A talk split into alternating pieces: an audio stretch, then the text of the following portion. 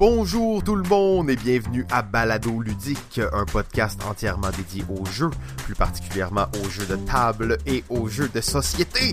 La saison 4 est lancée et aujourd'hui c'est l'épisode 3, les meilleurs jeux de 2009.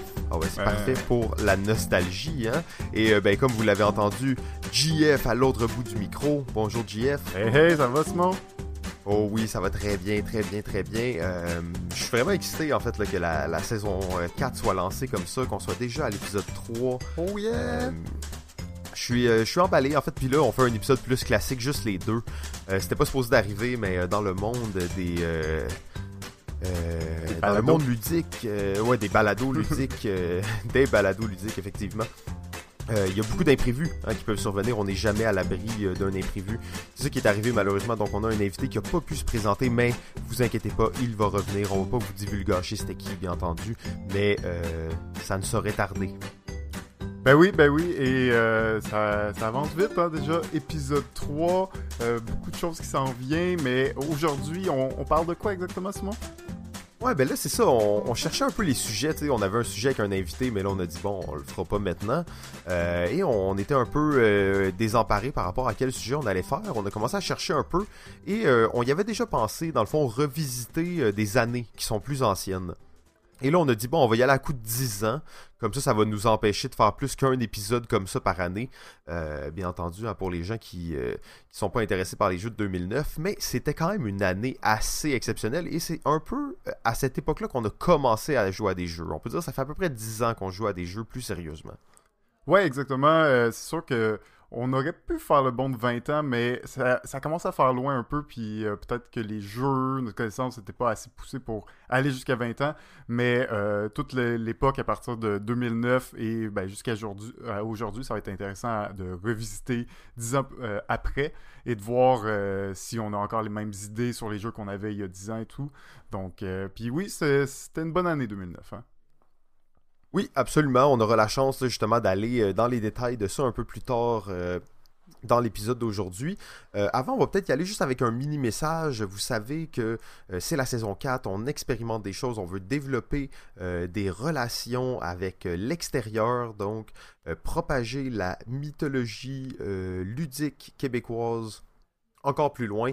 Et en ce moment, si vous étiez euh, notre commanditaire, on parlerait de vous. Hein, GF, on, dirait quoi sur les gens s'ils si, étaient notre commanditaire? Ben, on parlerait euh, des jeux qu'ils ont fait, on parlerait euh, des services qu'ils offrent, on parlerait juste, juste du beau, hein, juste du beau pour eux. Ouais, exactement. Puis, tu sais, on dit commanditaire, c'est un sens très large. Hein. Nous, on veut juste que vous nous écriviez, puis qu'on discute. OK. ok, parfait. Euh, ben, c'est ça, c'est un petit message comme ça. On serait encore en train de parler de vous, probablement. Là. On serait pas en train de parler de ça. Euh, donc, euh, c'est ça. Ça continue encore un petit peu plus loin. Jusqu'ici où on va commencer à parler, ben, on va pas surprendre personne, hein, GF, parler un peu d'actualité ludique. C'est toujours excitant de savoir à quoi on a joué, qu'est-ce qui, mm-hmm. qui se fait dans nos vies. Surtout qu'on peut dire hein, réellement qu'on joue à de moins en moins de jeux. les, euh, les nouveautés sont dures à mettre sur la table, en effet. Euh, quand même toujours euh, des occasions de, sortir des jeux, mais souvent c'est de revisiter des jeux qu'on a dans notre collection. on a manqué les jabs cette année, hein. ça paraît, ça paraît, ça, paraît parce que les, jabs ça donne un boost jusqu'au mois de juin-juillet facilement en termes de nombre de jeux joués. Exact, mais quand même, euh, quand même des choses, moi, que j'ai essayé euh, récemment qui, étaient assez intéressants. Et euh, d'ailleurs, le, premier que je voulais parler, c'est le jeu Ganymede, qui est un jeu de... Un peu, je pourrais, on le compare souvent au jeu Splendor dans sa simplicité de, de mécanique. en gros, dans Ganymede, notre objectif, ça va être de amener nos, nos terriens, donc de, d'évacuer de, la Terre et de les amener vers Ganymède, qui est une euh, lune de Jupiter. Et euh, tout ça, ben, en les transportant, il va falloir les transporter de la Terre à la Lune, de la Lune à Mars, pour ensuite les envoyer vers euh, le satellite. Et en gros, Sur la table, il y a euh, des cartes. À chaque tour, ben, on va avoir la chance de soit acheter une carte, soit euh, faire une des actions spéciales. Et euh, les cartes vont toutes nous donner des, des, façons de faire progresser nos ouvriers, nos humains d'une place à l'autre, dans le but de les envoyer dans, comme je disais, vers Ganymède. Et c'est comme ça qu'on va faire des points de victoire. Chaque vaisseau qui, qui vont décoller vont avoir des restrictions, donc ils vont demander quatre ouvriers de couleurs différentes ou trois de la même couleur et vont nous donner des points de victoire différents. Les, vaisseaux qu'on va choisir, euh, ben on va les choisir parmi une sélection de cartes qu'il y a au centre de la table et c'est ça qui va nous dire comment on va faire des points de victoire. Euh, donc une petite euh, stratégie aussi d'en choisir comment on va optimiser nos points, comment on va essayer de faire le plus de points de victoire possible dans la partie. Mais la grosse euh, différence, puis peut-être le, gros avantage de ce jeu-là, qu'est-ce qui amène de nouveau, euh, outre euh, une, mécanique simple avec des, grandes possibilités stratégiques, le petit truc de plus peut-être que Splendor, c'est qu'il y a un aspect vraiment de combo qui est super intéressant. Donc on va essayer de choisir des technologies de même couleur dans le but de, faire plusieurs fois la même action un petit peu dur à décrire comme ça. Euh, c'est un jeu euh, qui vient de sortir, qui, qui, est euh, récemment sur les tablettes, que j'ai pu essayer d'ailleurs à la convention du, de, de, Drummondville récemment. Et ben, je voulais en parler parce que c'était assez, assez intéressant. Est-ce que tu as vu ça passer, toi? Non, en fait, même tu parlais de ça, j'avais aucune idée, j'avais pas du tout entendu parler de ce jeu-là. Mais ça a l'air euh, ça a l'air très cool en fait. Euh, je trouve que ça a l'air ça a l'air intéressant. C'est sûr que c'est le genre de jeu, hein, t'aimes bien le voir devant toi pour, euh, pour être sûr de tout comprendre. Ouais, c'est ça, exact. Ça reste assez simple, mais un peu abstrait dans, dans ses mécaniques. Puis, mais belle, belle thématique, ça roule vraiment bien. Ça, reste qu'on parle d'un jeu un peu plus, tu sais, point de victoire, peut-être l'interaction entre les joueurs, c'est pas... Il y en a pas beaucoup. Euh, on est dans le style euro, hein? C'est ce genre de jeu-là, ben malgré tout. Absolument. mais, euh, mais ça reste, pour, pour ce genre de jeu, c'est un bon, bon petit jeu que ça vaut la peine d'essayer. Et toi, euh, de ton côté? Oui, ben en fait, moi j'ai joué, en fait, j'ai rejoué un jeu qu'on avait déjà joué ensemble. Hmm. Il s'agit du jeu Untold. Ah, Untold, pour, pour faire bref, en fait, c'est un, un, espèce de système de jeu de rôle, si on veut, mais très simplifié et très structuré. Réalisé par les, la même équipe, en fait, l'équipe de Hub Game. Euh, Hub Game, on connaît particulièrement les Rory Story Cube. Euh, de Rory O'Connor. Euh, on en a parlé souvent dans plein d'épisodes, hein, donc si vous voulez en savoir plus, allez, euh, écouter ça là. Mais les, Story Cube, qui sont des espèces de dés avec des faces qui vont nous permettre de raconter des histoires. Donc jeu très basique. il arrive avec un jeu de un jeu de rôle en fait qui se base sur ces dés là. Donc le système de résolution et tout ça est basé sur ces dés là, des dés pour raconter des histoires. Petite euh, parenthèse sur Hobbs Game, en fait, c'est aussi ceux qui sont derrière euh, The Secret Life of Billy Care euh, de la série Holding On. un jeu qu'on avait joué au LAL l'an dernier qui est assez mémorable parce que tu vas suivre, tu vas accompagner un homme durant la mort. c'est un jeu coopératif narratif d'une douzaine de, parties. Et dans le fond, on va découvrir un peu la vie de cet homme qui est en train de mourir, ses regrets, ces choses comme ça. Donc c'est un jeu euh, sérieux, sérieux, un jeu sérieux.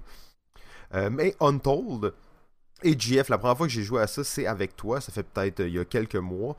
Et c'est vraiment un jeu dans lequel on va faire des... Si on veut, c'est un modèle de série télé. donc on va jouer des épisodes d'une série télé, principalement une série télé style aventure. Euh, donc aventure, euh, à la limite action-aventure, ou euh, ouais, c'est ça. Et en fait, c'est tellement élégant comme jeu, c'est un jeu magnifique, le matériel est beau. système de jeu de rôle un petit peu restreignant, mais pour les gens qui ont qui, qui sont pas nécessairement des fans de jeux de rôle et tout ça, c'est totalement euh, une expérience qui est valable. En fait, ça rappelle un peu Fiasco, euh, des jeux ou euh, des jeux de rôle dans lesquels il n'y a pas de maître de jeu. L'histoire est racontée collectivement par les joueurs et par des choix que le jeu t'offre, des manières de résoudre. Donc vraiment très bien. En fait, l'utilisation des dés que je vous parlais tout à l'heure, à certains points dans le jeu, ça va être ton tour, même s'il n'y a pas vraiment de tour, c'est un peu le tour de tout le monde tout le temps. mais tu vas prendre une espèce de jeton et tu vas poser une question au jeu. Disons, il y a un ennemi en ce moment, c'est un pirate, mais on le connaît pas trop, il y a un équipage magique peut-être. Et tu demandes au jeu, dans le fond, quelle est la faiblesse de ce pirate? Et là, tu roules toutes les dés euh, avec des faces, que c'est toutes des petits icônes, des petits dessins sur chacune des faces. Tu roules les dés et en fonction de ton roulé de dés, donc c'est un jeu de narration, tu vas devoir répondre à ta propre question. Donc, quelle est la faiblesse de ce pirate? Et en fonction des images, t'inventes la faiblesse de, ce pirate-là. Comme ça, dans les futures scènes, ben, vos personnages pourront, mettons, l'attaquer ou se défendre contre lui. Euh, jeu de rôle avec un espèce de, petit aspect de, puzzle, de casse-tête, de résolution de problèmes, parce qu'on a malgré tout un nombre de mouvements, d'actions limitées. Donc avec les actions limitées, ça veut dire que si tu veux résoudre ta quête, tu peux pas juste dire je vais le faire à un certain moment, il faut que tu le fasses assez rapidement parce que c'est pas très long de partie. Un épisode va durer à peu près une heure et quart, une heure et demie. Euh, bon, mais euh, Untold, on en avait déjà parlé un petit peu. Euh, j'ai eu la chance de rejouer plusieurs parties en peu de temps et je dois dire c'est très très cool, surtout que le plus ça allait, plus on commençait à être flexible avec le système et ça créait des expériences qui étaient encore plus excitantes. Donc Untold de, hum, Untold de Hub Games, c'est fortement recommandé. Vous avez fait euh, plusieurs scénarios à la suite ou euh, vous avez fait euh, deux ou On a fait des, scénarios uniques et on a fait une, un double. Ah, ok, ok. on n'a pas, on pas joué de campagne complète. je pensais que ça, ça allait plus se diriger vers une, faire des saisons aussi, vu que ça c'est un peu segmenté en épisodes, tu sais. Je pensais que ça allait oui. plus naturellement ben, vers ça. Naturellement, je te dirais que ça va vers ça quand tu sais que tu vas jouer avec le même groupe pendant un certain temps. Euh, nous, on a fait, j'étais avec la même personne tout le temps, on a fait plusieurs parties rapidement. Euh, sauf que on, voulait explorer le système, on voulait le découvrir un peu mieux. Donc, euh, on avait le goût toujours de recommencer un setup pour voir, parce qu'il y a aussi une espèce de création d'univers euh, qui est très très simple, mais au début qui se fait collaborativement. Donc, on voulait un peu l'explorer, toujours mhm. essayer de trouver c'était quoi le meilleur angle, comment attaquer le système et ce genre de choses-là. Puis, est-ce que tu sentais que le, jeu, les plaquettes que tu rajoutes, là, donc l'histoire se, dévoile d'une ronde à l'autre en plaçant des, nouvelles plaquettes, roulant les dés qui, vont signifier différentes euh, choses qui se passent dans, dans l'émission? Est-ce que tu trouvais que ça avait vraiment un impact réel sur le jeu? Est-ce que tu vois que c'est similaire d'une partie à l'autre ou... Euh, je te dirais que c'est assez similaire d'une partie à l'autre, mais la façon dont l'histoire évolue, ça va être quand même différent. Euh, par contre, c'est ça, c'est peut-être un peu trop structuré. Euh, pour moi, là, c'est comme c'est juste un peu trop structuré, dans le sens que tu, tu forces vraiment une progression. Euh, ce qui est une bonne chose pour euh, un jeu d'introduction de jeu de rôle, comme ça, ça, oblige les joueurs à comme avancer. Mais à certains moments, des fois, tu voudrais t'arrêter un petit peu plus longtemps, explorer certaines choses, mais euh, qui sont comme difficilement explorables dans le système, qui est beaucoup axé sur la confrontation avec l'environnement. Ok. Ah ouais. c'est donc, ça que vous avez, as dit que vous avez pris quelques libertés justement pour en profiter un peu plus?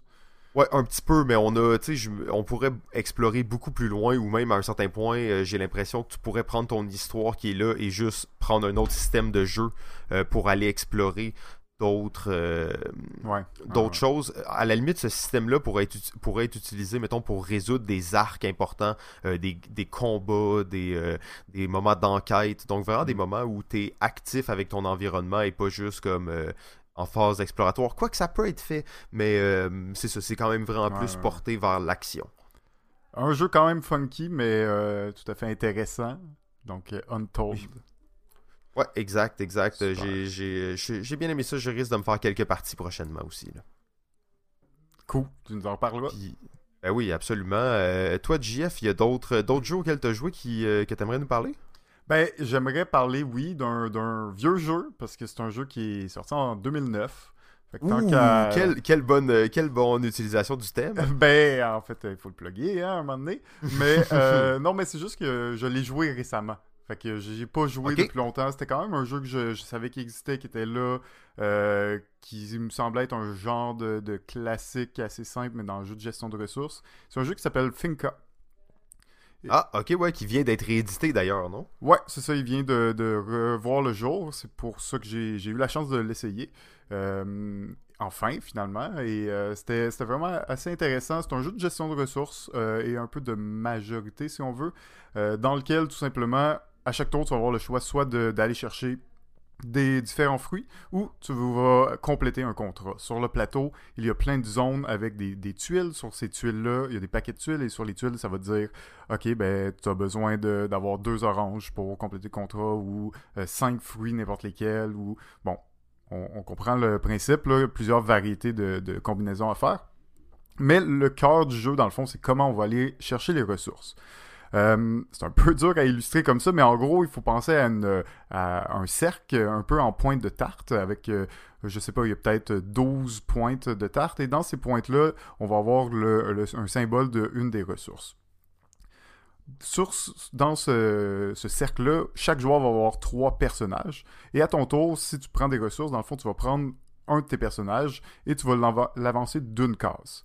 Et tu vas prendre la ressource sur laquelle tu es avancé. Euh, quand je parle d'avancer, c'est aussi dans le sens des aiguilles d'une montre. Euh, et tu vas prendre la ressource sur la case que tu es arrivé. Par contre, si au total de tous les joueurs sur la case où tu te trouves, ton personnage, disons, il y a trois personnages au total, ben quand je le prends, je suis obligé de le déplacer de trois cases. Donc je vais le déplacer de trois cases et à l'endroit où je vais atterrir, ben, je vais prendre la ressource correspondante. Fait que tu, tu me suis jusque-là?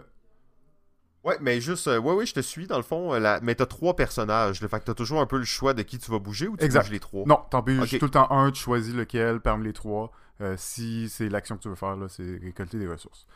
Et l'autre chose, c'est que une fois que j'arrive, donc tu peux voir que l'interaction est vraiment vive parce que si t'es tout seul sur ta case, quelqu'un vient, ben là tu sais que tu peux te déplacer deux, fait que là la ressource que tu vas récupérer c'est pas la même, tout ça. Mais aussi. Peux-tu aussi te déplacer de 1 juste pour être sûr ou c'est vraiment de 2 C'est exactement du nombre de pions qu'il y a sur la case quand tu te déplaces. Fait que s'il y en a 3, t'es obligé de 3. S'il y en a 5, c'est obligé d'être 5 et ainsi de suite.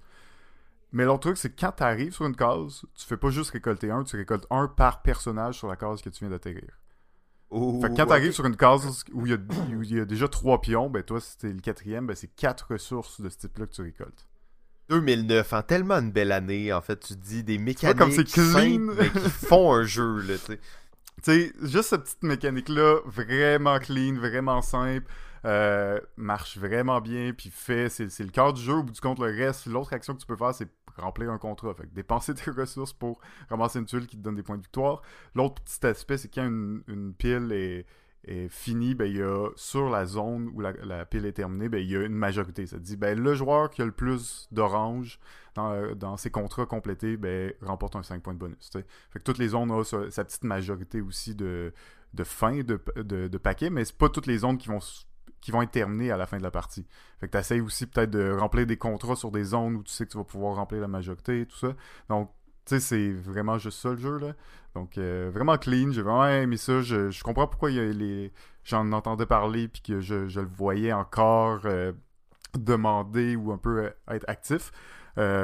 puis, ben, c'est pour les, gens qui cherchent un bon petit jeu, de gestion de ressources, et en plus qu'il y a quand même de l'interaction, on parle quand même d'interaction indirecte tant qu'à moi, mais ce que font les autres vont vraiment influencer ce que tes possibilités à ton tour. Donc, euh, beau petit jeu, ça valait la peine euh, de, l'essayer. Donc, ça, c'est Finca. Wow, très cool. Euh, mini parenthèse là-dessus, on, va en reparler un peu plus tard, mais en 2009, Finca était un des nominés pour le Spiel. Oh, ok. oui, c'est quand même pas négligeable de voir ça. Et dix ans plus tard, le jeu est réédité. Euh, donc il y a vraiment des jeux hein, qui comme ça qui traversent l'épreuve du temps. C'est un peu l'objectif aujourd'hui. Euh, ça a l'air très cool. En fait, j'ai hâte de l'essayer. Super. Bon, ben euh, avant de, se lancer, on a dit on va aller un peu au fond des choses. On va essayer des nouvelles des, nouvelles techniques journalistiques qu'on n'avait jamais utilisées encore. eh bien, aujourd'hui, c'est la présentation d'une nouvelle chronique qui n'a pas de jingle, non, parce que ah, c'est ça, exactement.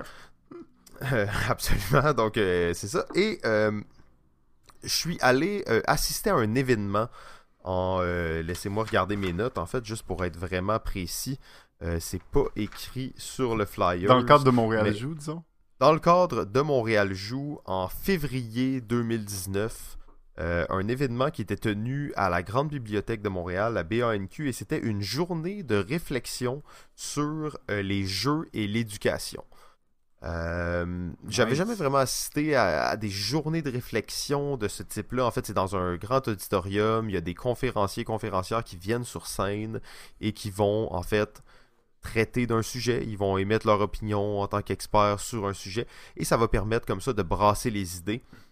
Euh, je trouvais intéressant en, introduction, en fait, de ça, il y avait euh, un, des mots d'ordre qui était, c'est que Montréal, c'est une, on le sait, une plaque tournante du ludique, particulièrement dans le jeu vidéo, mais en général, en fait, Montréal, c'est une plaque tournante du ludique, et c'est important de se donner les moyens de, euh, de, réinventer notre offre ludique et éducative dans la ville.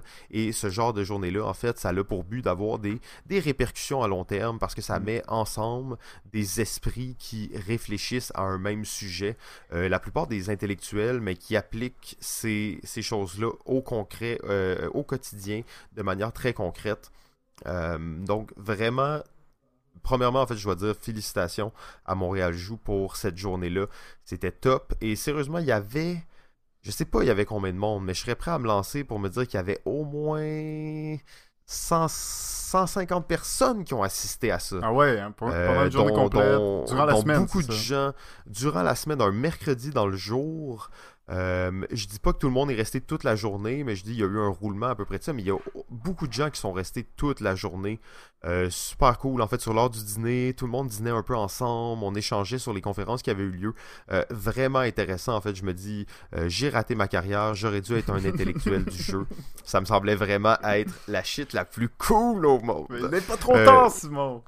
Non, il est pas trop tard, mais sur... la, euh, sur la journée de réflexion euh, ludique. C'est ça, exact. On va faire une méta-réflexion. Euh, mais il est pas trop tard, mais c'est surtout que je peux quand même me permettre maintenant d'aller assister à ça et d'avoir vraiment une belle journée qui va m'influencer pour les, les, semaines à venir. Donc, je vais, je vais, en fait, ce que je vais faire, c'est que je vais vous présenter le résumé de certaines conférences qui ont eu lieu durant la journée. J'ai pris à peu près une quinzaine, vingtaine de pages de notes, en fait. J'ai été excessivement actif durant cette journée-là. Euh, donc, c'est ça. Je vais... C'est notre premier épisode de 3 heures, c'est ça que tu dis? Ben là, je me, rappelle qu'on a déjà fait un épisode de genre 4 heures, mais euh, bon, ça sera pas aujourd'hui qu'on va rattraper ça. Je vais quand même essayer d'être bref. Je vais pas euh, traiter l'ensemble des conférences qui ont eu lieu. C'est pas qu'ils sont pas intéressantes, mais j'en ai ciblé quelques-unes qui étaient plutôt théoriques, euh, qui vont nous permettre de réfléchir à des sujets vraiment intéressants du jeu. Donc c'était tout assez intéressant, mais j'en ai sélectionné quelques-unes. Euh, donc Jeff, je t'invite à réagir. On va essayer de réfléchir de notre côté. Euh, je pense que ça, ça va être intéressant. Installe-toi confortablement. Installez-vous confortablement. Imaginez que vous étiez là euh, en mars, en février. J'ai pas la date, c'est pas écrit sur le sur le, le programme. On s'imagine bien. On s'imagine bien. C'est ça, on est là, il est 9h du matin et on arrive à cette journée de réflexion ludique, de réflexion sur le jeu et l'éducation. bon, discours d'introduction que je vous ai résumé. Première conférencière, en fait, qui est la, la, la conférencière d'ouverture. ok? Donc ça, c'est quelque chose que j'ai appris aussi, mais euh, qui semble assez classique. Mais la conférencière d'ouverture, la, personne qui fait la conférence d'ouverture euh, a un poids parce qu'elle donne le ton à hmm. une conférence. Et souvent, un conférencier d'ouverture est un titre, euh, si on veut, peut-être au-delà du conférencier, conférencière normal. Mais et c'était Roland de Filion qui ouvrait. Roland de Filion qui est à la euh, à la racine, si on veut, d'un système qui s'appelle le système Essor et qui euh, aide des, ludothèques à s'établir en fait partout dans le monde, des ludothèques, des jujuthèques pour euh, les enfants. Mais tu sais, on parle des ludothèques en Afrique, des ludothèques au Québec, en Espagne, en Belgique, donc un peu partout dans le monde. Ils, ils réfléchissent sur la classification des jeux et le développement des compétences que peut entraîner un jeu. Euh, donc vraiment, en fait, c'était la conférence d'ouverture et toute la journée, euh, les, les, conférenciers, conférencières qui ont suivi ont référé à Roland Filion durant sa première conférence. Alors, en plus d'être hmm. une extrêmement bonne oratrice, euh, le contenu qu'elle a livré était tellement pertinent en fait que ça l'a vraiment placé les bases, les fondations de cette journée de réflexion sur le jeu et l'éducation. Donc, euh, on va commencer un peu avec cette conférence-là où on parlait euh, vraiment du jeu comme euh, une nécessité pour l'enfant. Bien entendu, cette conférence-là traitait beaucoup du jeu jouet, mais en fait le jeu au sens large du terme, surtout pour le développement de l'enfant. Ça ne veut pas dire que c'est pas important plus tard, mais c'était traité sous cet angle-là. Donc, le jeu est réellement une nécessité pour l'enfant. C'est un outil, un levier de développement et d'apprentissage est vraiment puissant à plein d'étapes, euh, si on veut, significatives de la vie d'un enfant. D'ailleurs, le système SR est basé là-dessus. Euh, le jeu amène aussi, et ça, euh, Jeff, c'est quand même important quand on parle de jeu éducatif. C'est un, sujet qui va revenir vraiment souvent, mais le jeu, c'est du plaisir et surtout de la liberté.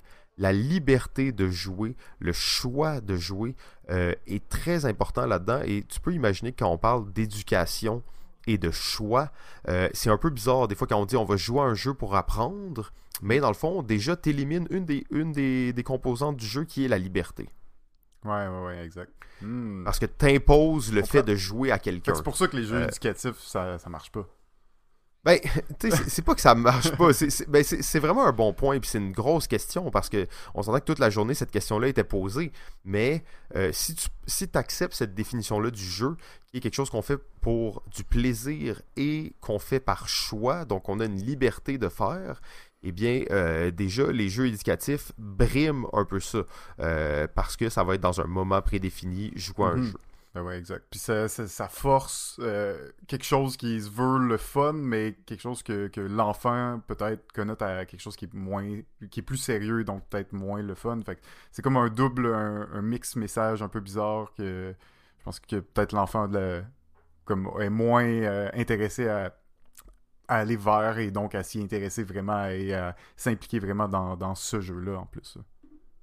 Ouais, ben c'est très bien dit, ça, explique bien pourquoi aussi. C'est ça, c'est dans ces circonstances-là, je suis pas convaincu. Euh, je dis pas que c'est l'avis de, euh, de, du texte que je suis en train de vous, parler là, mais plutôt euh, mon avis personnel que un jeu qui n'a pas nécessairement ces conditions-là va probablement être très moins bénéfique au niveau de l'apprentissage qu'un jeu qui est libre et qui contient du plaisir. Mm-hmm. Euh, ben justement, ça amène la question est-ce qu'on a les bons outils? Euh, Donc, est-ce que les jeux qu'on utilise, est-ce que la façon dont on les utilise est la bonne? Euh, Et ça, c'est un, point aussi qui va revenir vraiment souvent c'est la posture de l'adulte dans les jeux de l'enfant. OK? Mm-hmm. Donc, dans ce cas-ci, étant, on va imposer un moment pour jouer pour qu'ils apprennent en jouant. mais c'est un sujet qui va revenir graduellement. quand on pense juste Ouais, c'est ça. En fait, euh, donc je vais passer un peu à la prochaine page. Euh, qui nous amène en fait au système SR, qui est vraiment intéressant. Euh, SR, E-S-A-R, qui en fait, chaque lettre, c'est un acronyme pour, ben, en fait, un acronyme pour chaque mot. Donc, le E représente les jeux d'exercice. Euh, les jeux d'exercice sont vraiment les premiers types de jeux auxquels on va être, euh, que l'enfant va réagir. En fait, c'est les jeux sensoriels, les jeux, dans le fond, le plaisir des effets immédiats faits par notre manipulation. Euh, exemple, un hochet. Je l'ai dans ma main, mm. je le brasse, il fait du son. Un plaisir sensoriel produit par, par l'objet en tant que tel.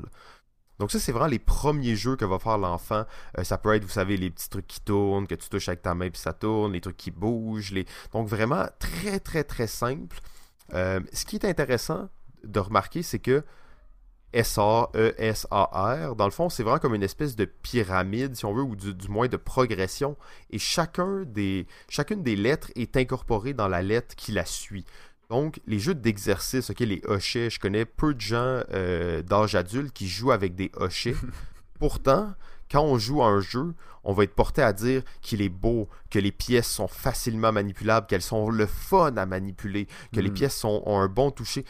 Donc, ça ne veut pas dire que c'est complètement évacué, ça veut juste dire que c'est rendu imbriqué dans un système qui est plus complexe. Mais on ne perd jamais, en fait, euh, ces choses-là. Euh, j'imagine que l'espèce de fidget spinner, c'est un genre de hochet moderne pour adultes? Ben, en fait, on, pourrait, on, pourrait pratiquement dire ça, effectivement, que le fidget, tous les fidget toys sont des, euh, des jeux sensoriels purs, mais euh, au lieu d'y jouer quand on a un an et demi, on y joue quand on a n'importe quel âge. mais oui, ben, belle, belle observation, effectivement.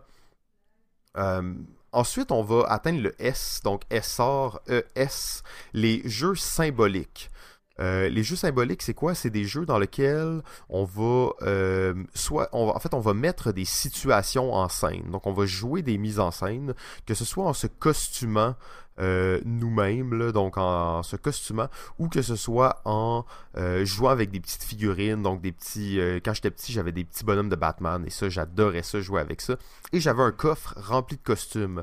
ça, c'est vraiment des bons jouets parce que ça va permettre à l'enfant de vraiment en fait, c'est de la reproduction, hein, donc c'est de l'imitation. Donc, l'enfant, à travers ses, si on veut, son cerveau d'enfant, va tenter de se représenter la réalité de ce qu'il observe. Et ça, c'est quand même cool parce que je, lisais un peu plus sur le système SR après la conférence et euh, ça disait qu'autour de 8 ans, un enfant peut pas mal euh, exprimer n'importe quel métier. Euh, et, ça, c'est vraiment, euh, c'est vraiment cool parce que dans le fond, souvent, les enfants, le symbolique, il va y avoir beaucoup les, euh, les rôles sociaux et les métiers. donc, l'enfant va s'amuser à être un docteur, à être un épicier, à être, peu importe, à être plein de, plein de professions, un chauffeur de camion, n'importe quelle profession qu'on veut imaginer. Mais ça dit, à l'âge de 8 ans, l'enfant va être capable de, jouer pas mal n'importe quel métier, mais selon ses yeux à lui. Euh, donc, dans ces jeux-là, souvent, l'enfant va, jouer un caissier, une caissière d'épicerie et va, euh, dire des choses qui sont complètement euh, rocambolesques. Et on revient maintenant rapidement à la posture de l'adulte. Et en fait, dans un jeu symbolique d'enfant, l'adulte est de loin le pire joueur. Euh, la plupart des adultes ne peuvent pas jouer dans euh, les, jeux d'enfants. Euh, les jeux symboliques d'enfants, c'est encore plus difficile. la posture de l'adulte, juste pour vous dire, s'il y en a qui ont des enfants et qui ne veulent pas brimer le développement et le, développement de leur enfant, bien entendu, c'est de rester distant, d'être un observateur intéressé à ce genre de choses-là pour pas briser le flot avec votre vie d'adulte parce qu'oubliez pas, l'enfant joue un médecin, joue un astronaute, mais selon sa vision d'enfant de 8 ans, il est en train de construire, euh, si on veut, son répertoire de, d'imaginaire collectif. Donc, mm. comment est-ce qu'il perçoit telle chose, telle chose, telle chose dans la société? Euh, on sait que les, jeux symboliques vont aussi développer beaucoup la confiance en soi. Euh, bien entendu, on parle de jeux et d'éducation. Tous ces jeux-là servent à développer des, euh, des, compétences qui sont très importantes. Euh, avec le jeu d'exercice, on avait toutes les compétences d'observation, de, de vision, d'écoute, de sentir les textures des objets et tout ça. Donc, très important pour le développement. Dans le jeu symbolique, en fait, on va bâtir euh, un peu son environnement, si on veut. Donc, observer son environnement. On est aussi, j'ai l'impression, dans le jeu ben, beaucoup plus créatif dans le sens qu'il demande beaucoup plus l'imagination. Oui, c'est recopier ce que l'enfant a, vécu, a vu. non, mais c'est inventer des histoires. C'est inventer des histoires. Mais c'est beaucoup dans ça, tu sais. Euh, donc, euh, c'est intéressant de voir que c'est quand même assez rapidement que la créativité est, nécessaire à l'enfant dans son, dans son plaisir de jouer pour euh, pouvoir évoluer. En fait, c'est pas, pas juste un jeu, c'est aussi une c'est aussi une technique pour l'enfant d'apprendre. De, c'est un peu ça que tu dis. Ben, exactement ça que je dis, en fait, puis exactement ça que Roland Filion dit. En fait, le jeu est une nécessité pour l'apprentissage. Hmm. Le jeu est une nécessité parce que c'est là qu'on va développer tellement de fondements, euh, nos aptitudes sociales quand on va jouer à des jeux comme ça, la représentation de certaines scènes, comment est-ce que la réalité se construit. Euh, c'est vraiment des choses qui sont fondamentales. Et euh, les deux exemples qui reviennent tout le temps dans les jeux symboliques, ça va être les jeux où on joue avec des petites figurines ou des poupées ou des petits bonhommes des petites voitures exactement, et celui où on va se déguiser. Donc on va faire des pièces de théâtre, on va jouer euh, euh, à la maman et au papa, on va jouer à ce genre de choses-là. Ben, euh, sauf que le, parallèle est toujours bon, parce que je vous dis, c'est pas à cause que ça c'est des jeux pour les enfants de 4 à 12 ans que les adultes n'en sont pas exclus. On pense juste rapidement aux grandeurs nature et ensuite, euh, on pense aux jeux de rôle ou aux jeux de figurines. En fait, il y en a tellement maintenant. Euh, donc, que le côté euh, symbolique est encore vraiment présent dans les jeux des adultes. Hmm. le la troisième lettre, c'est la lettre A, donc S-A-E-S-A Ça va, ça va être ce qu'on va dire les jeux d'assemblage, euh, les jeux de construction, les jeux de casse-tête. Euh, c'est des jeux dans lesquels on va, euh, si on veut bâtir quelque chose à partir de rien, on va apprendre comment les différents mécaniques mécanismes fonctionnent entre eux. On va apprendre comment fonctionne une poulie, comment une porte s'ouvre, comment ce genre de choses-là s'active. Donc, juste à la limite, comment une roue roule. Euh, il faut l'apprendre en tant qu'humain. Ça semble vraiment évident pour tout le monde, mais dans les jeux d'assemblage, ça va être vraiment les moments où on va apprendre comment les choses fonctionnent. Les Lego. Euh, comme les Lego. Ben là, en fait, Jeff, je suis sûr que ça, c'est des jeux que toi, t'aimes bien. Euh, les Lego, c'est un, truc d'assemblage euh, vraiment phénoménal. En fait, sûrement que des générations complètes ben ont appris l'assemblage grâce à ça. Mais dans les jeux d'assemblage, on, on, peut aussi penser à, mettons, tu sais, des jeux de chimie. Ok, ouais. Des jeux euh, d'électronique, genre Des jeux d'électronique dans lesquels on va, on va connecter des transistors ou des. Tu sais, tu vois, ces jeux-là, je les ai pas joués. Puis malheureusement, je le sais aujourd'hui que j'ai des lacunes d'électronique. Euh, mais c'est ça, ça, ça, va vraiment euh, dans plein de directions différentes. je me rappelle d'ailleurs, on avait un espèce de. de C'était pas un jeu, hein, mais encore là. mais c'est un bon exemple d'ailleurs parce qu'en secondaire 3, j'avais un cours de techno et on avait un cours où on programmait un petit robot à livrer des billes. En fait, c'est espèce de petit robot Lego qui allait mhm. livrer des billes. Et euh, si je l'avais fait chez moi seul pour le plaisir, d'après moi, j'aurais appris énormément de ça. Euh, malheureusement, j'ai que suivi les instructions données par le prof sans vraiment me concentrer et j'ai très peu de souvenirs euh, de comment le robot arrivait à détecter la couleur des billes. C'était sur des vieux Mac, là. C'était terrible. Ouais, sur des vieux Mac, des Mac 1, en fait. Quand des, trucs qui... assez terrible, je te Ouais. Dites-vous que c'était à peu près la taille d'un iPad, mais vraiment plus profond. Euh, un cube, en fait, c'était un iPad cube. Ouais. Euh, et on, arrive finalement, dans le fond, au R, qui est euh, vraiment le truc qui va nous intéresser le plus. En fait, c'est les jeux de règles. Euh, et en fait, on dit souvent jeu de table, jeu de plateau, mais euh, les jeux de règles, je trouve que ça oh. représente tellement ben bien. c'est sûr que c'est magnifique comme terme. Puis en fait, c'est que ça permet aussi d'inclure les sports. Euh, mm. Dans cette même catégorie-là, en fait, du même coup, oui, il y a une différence et tout ça, mais les jeux de règles, euh, donc tous les jeux auxquels on joue, qu'on peut imaginer qu'on a parlé depuis le début de ce podcast, depuis les 40 derniers épisodes, c'est tous des jeux de règles. Ils demandent des règles et ils demandent surtout à la personne qui y joue de devoir les respecter. Et ça, les jeux de règles, encore une fois, c'est un, spectre de progression, mais l'enfant et l'adulte, en fait, va apprendre beaucoup de choses à travers les jeux de règles, même au-delà de tout ce qui est euh, analyse stratégique, calcul mathématique, prédiction, toutes ces, choses-là, en fait, au-delà de ça, on va apprendre aussi à respecter des codes et euh, à accepter que des fois, c'est pas ton tour. Puis, ah, quand c'est ton tour, tu peux pas nécessairement faire ça.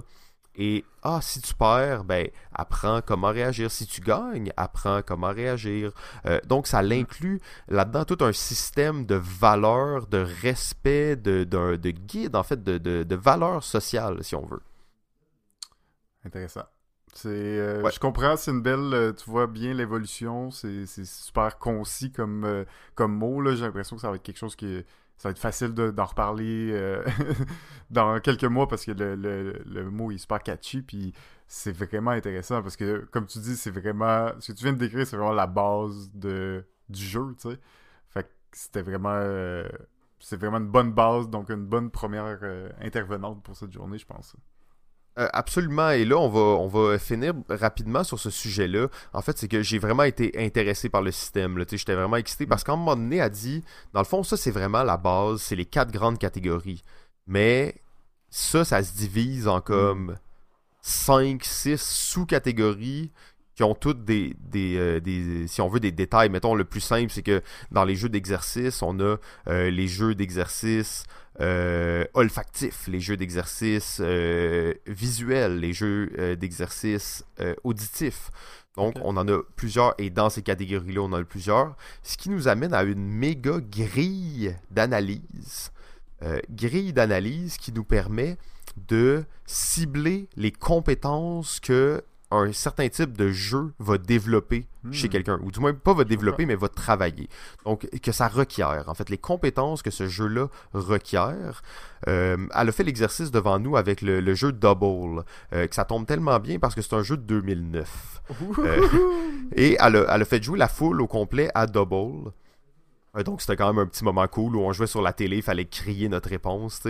Et après, à nous analyser en fait les différentes compétences que, que peut développer un jeu simple comme Double. Mm-hmm. Que ce soit pour un adulte, que ce soit pour un enfant, euh, en fait, c'est flagrant, l'observation, la vitesse, euh, la, mémorisation des symboles, euh, la capacité de réaction. Donc, on peut en imaginer vraiment plusieurs rapidement, 5-6, qui sont issus directement de, de cette grille d'analyse-là. donc, on peut dire quand même que le jeu et l'éducation vont vraiment de pair. Après ça, c'est on doit choisir un jeu qui est adapté aux joueurs et surtout se rappeler que le jeu est une activité qui doit être libre. Sans quoi, euh, sans quoi vraiment on, peut imaginer que le, les, capacités d'apprentissage par le jeu vont être, euh, vont être diminuées. Nice, excellent. Euh, donc, imaginez ça, c'est qu'est-ce qu'il lançait et j'ai sauté plein d'affaires rapidement. Juste pour terminer sur le système SR, comme je vous disais, j'ai loué le livre à la bibliothèque de ce système-là, en fait, qui est une, une belle petite brique d'analyse. Et c'est là que j'ai compris réellement le système SR, c'est quoi? C'est un système de classification pour les ludothèques. Ah. Euh, donc là, c'est comme dans les bibliothèques, hein, on le sait pas, il y a plein de chiffres et tout ça, mais il y a un système derrière ça. Euh, et en fait, le système SR, c'est ça, il y a des, centaines de, ludothèques à travers le monde qui utilisent déjà ce système-là.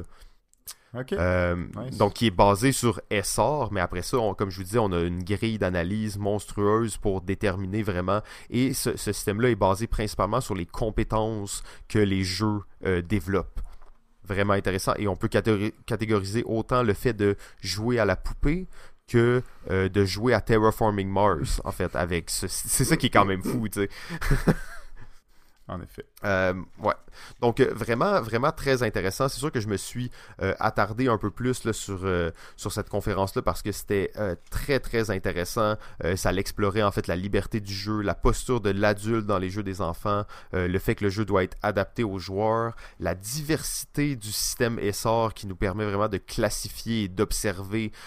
donc, avec ça, c'est facile d'arriver à quelqu'un et de dire voici les compétences que ton enfant peut développer s'il joue à ces jeux-là de façon euh, libre et par plaisir. Donc euh, vraiment intéressant. Euh, oui, c'est ça. Un terme qu'elle utilisait, en fait, c'était les nutriments ludiques. Quels nutriments ludiques consomme-t-on lorsqu'on joue à ce jeu-là?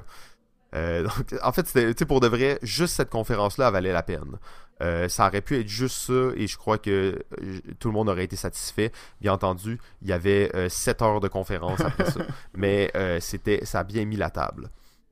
Euh, je, vais, je vais aller sur les autres plus rapidement, bien entendu, parce que là, on a pris euh, quand, même, euh, du temps pour ça.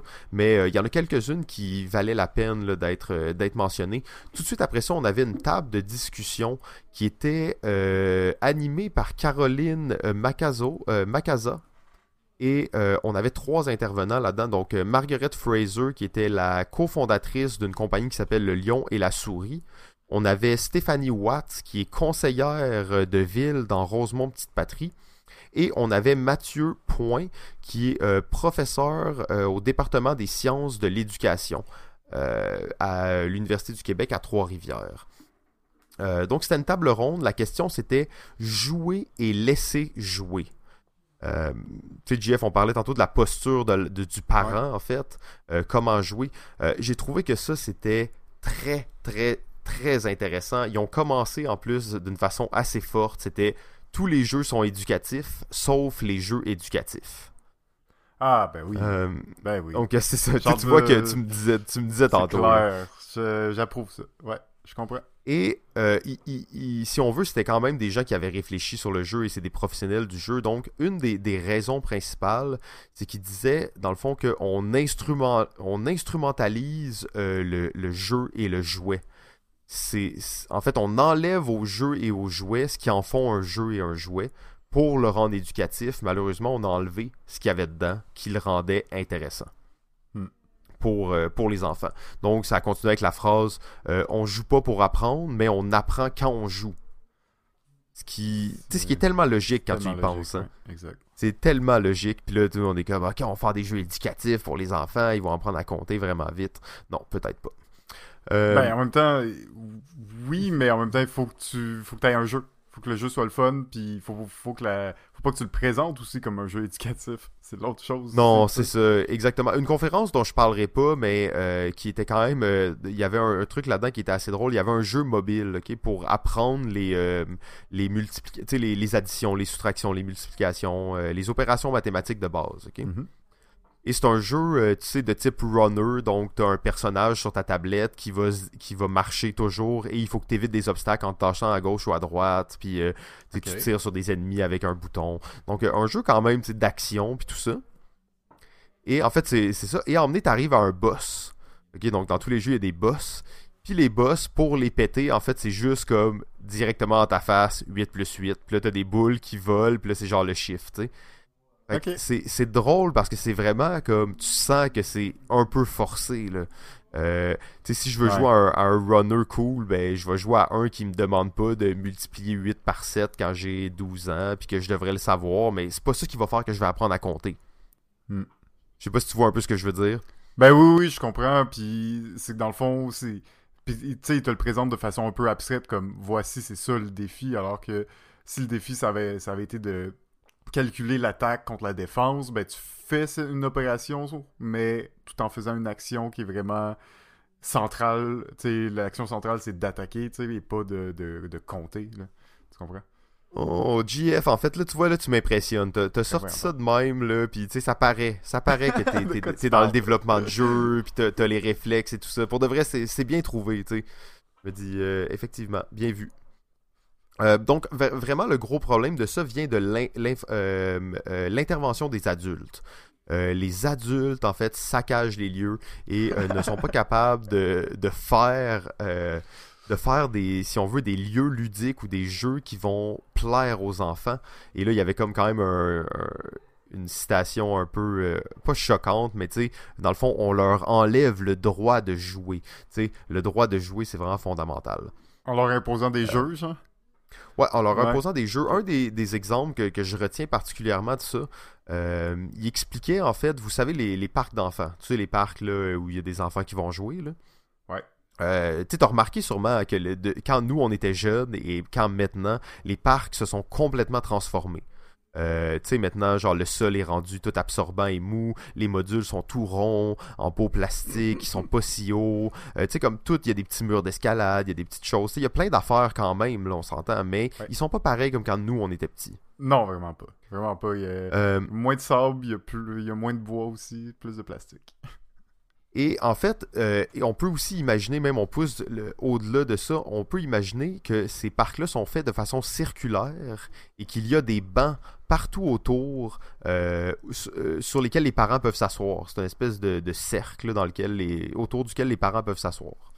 On, a bien ça en tête. Hein. Vous avez tous vu un parc, vous savez de quoi je parle. Euh, l'analogie en fait qu'il y a eu dans cette, conférence-là, c'était, dans cette table ronde-là en fait, c'était que imaginez un terrain de soccer dans lequel on va mettre les, deux buts du même côté et au lieu de faire les lignes blanches, on va pogner la craie on va juste la mettre en tas par terre. Et euh, ça, c'est le terrain de soccer. En fait, ça, c'est l'analogie qu'on peut faire pour voir comment les enfants perçoivent ces nouveaux parcs-là, en fait. Euh, qui sont tout colorés et qui sont euh, vraiment sécuritaires, en fait.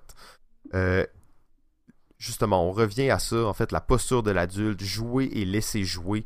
une grande partie de cette conférence-là a tenu sur le jeu risqué.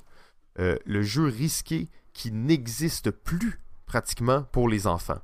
Euh, on a tellement peur que les enfants se blessent, qu'il y ait des problèmes, qu'il y ait des choses comme ça. Hein.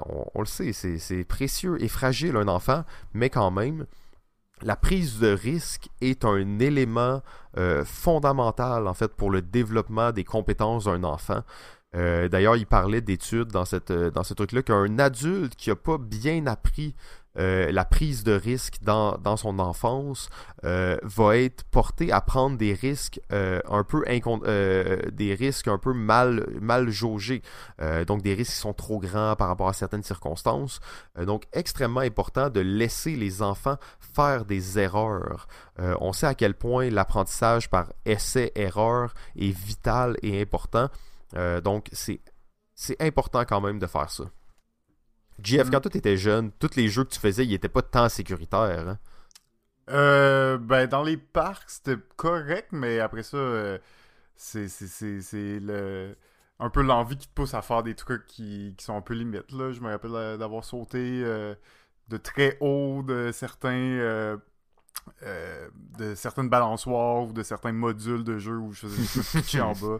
Tu sais, puis je, pouvais. Tu sais, je me rappelle d'avoir connu un peu ma limite un peu à ce niveau-là, dans le sens que je, savais que ça, je pouvais le faire, mais pas plus haut.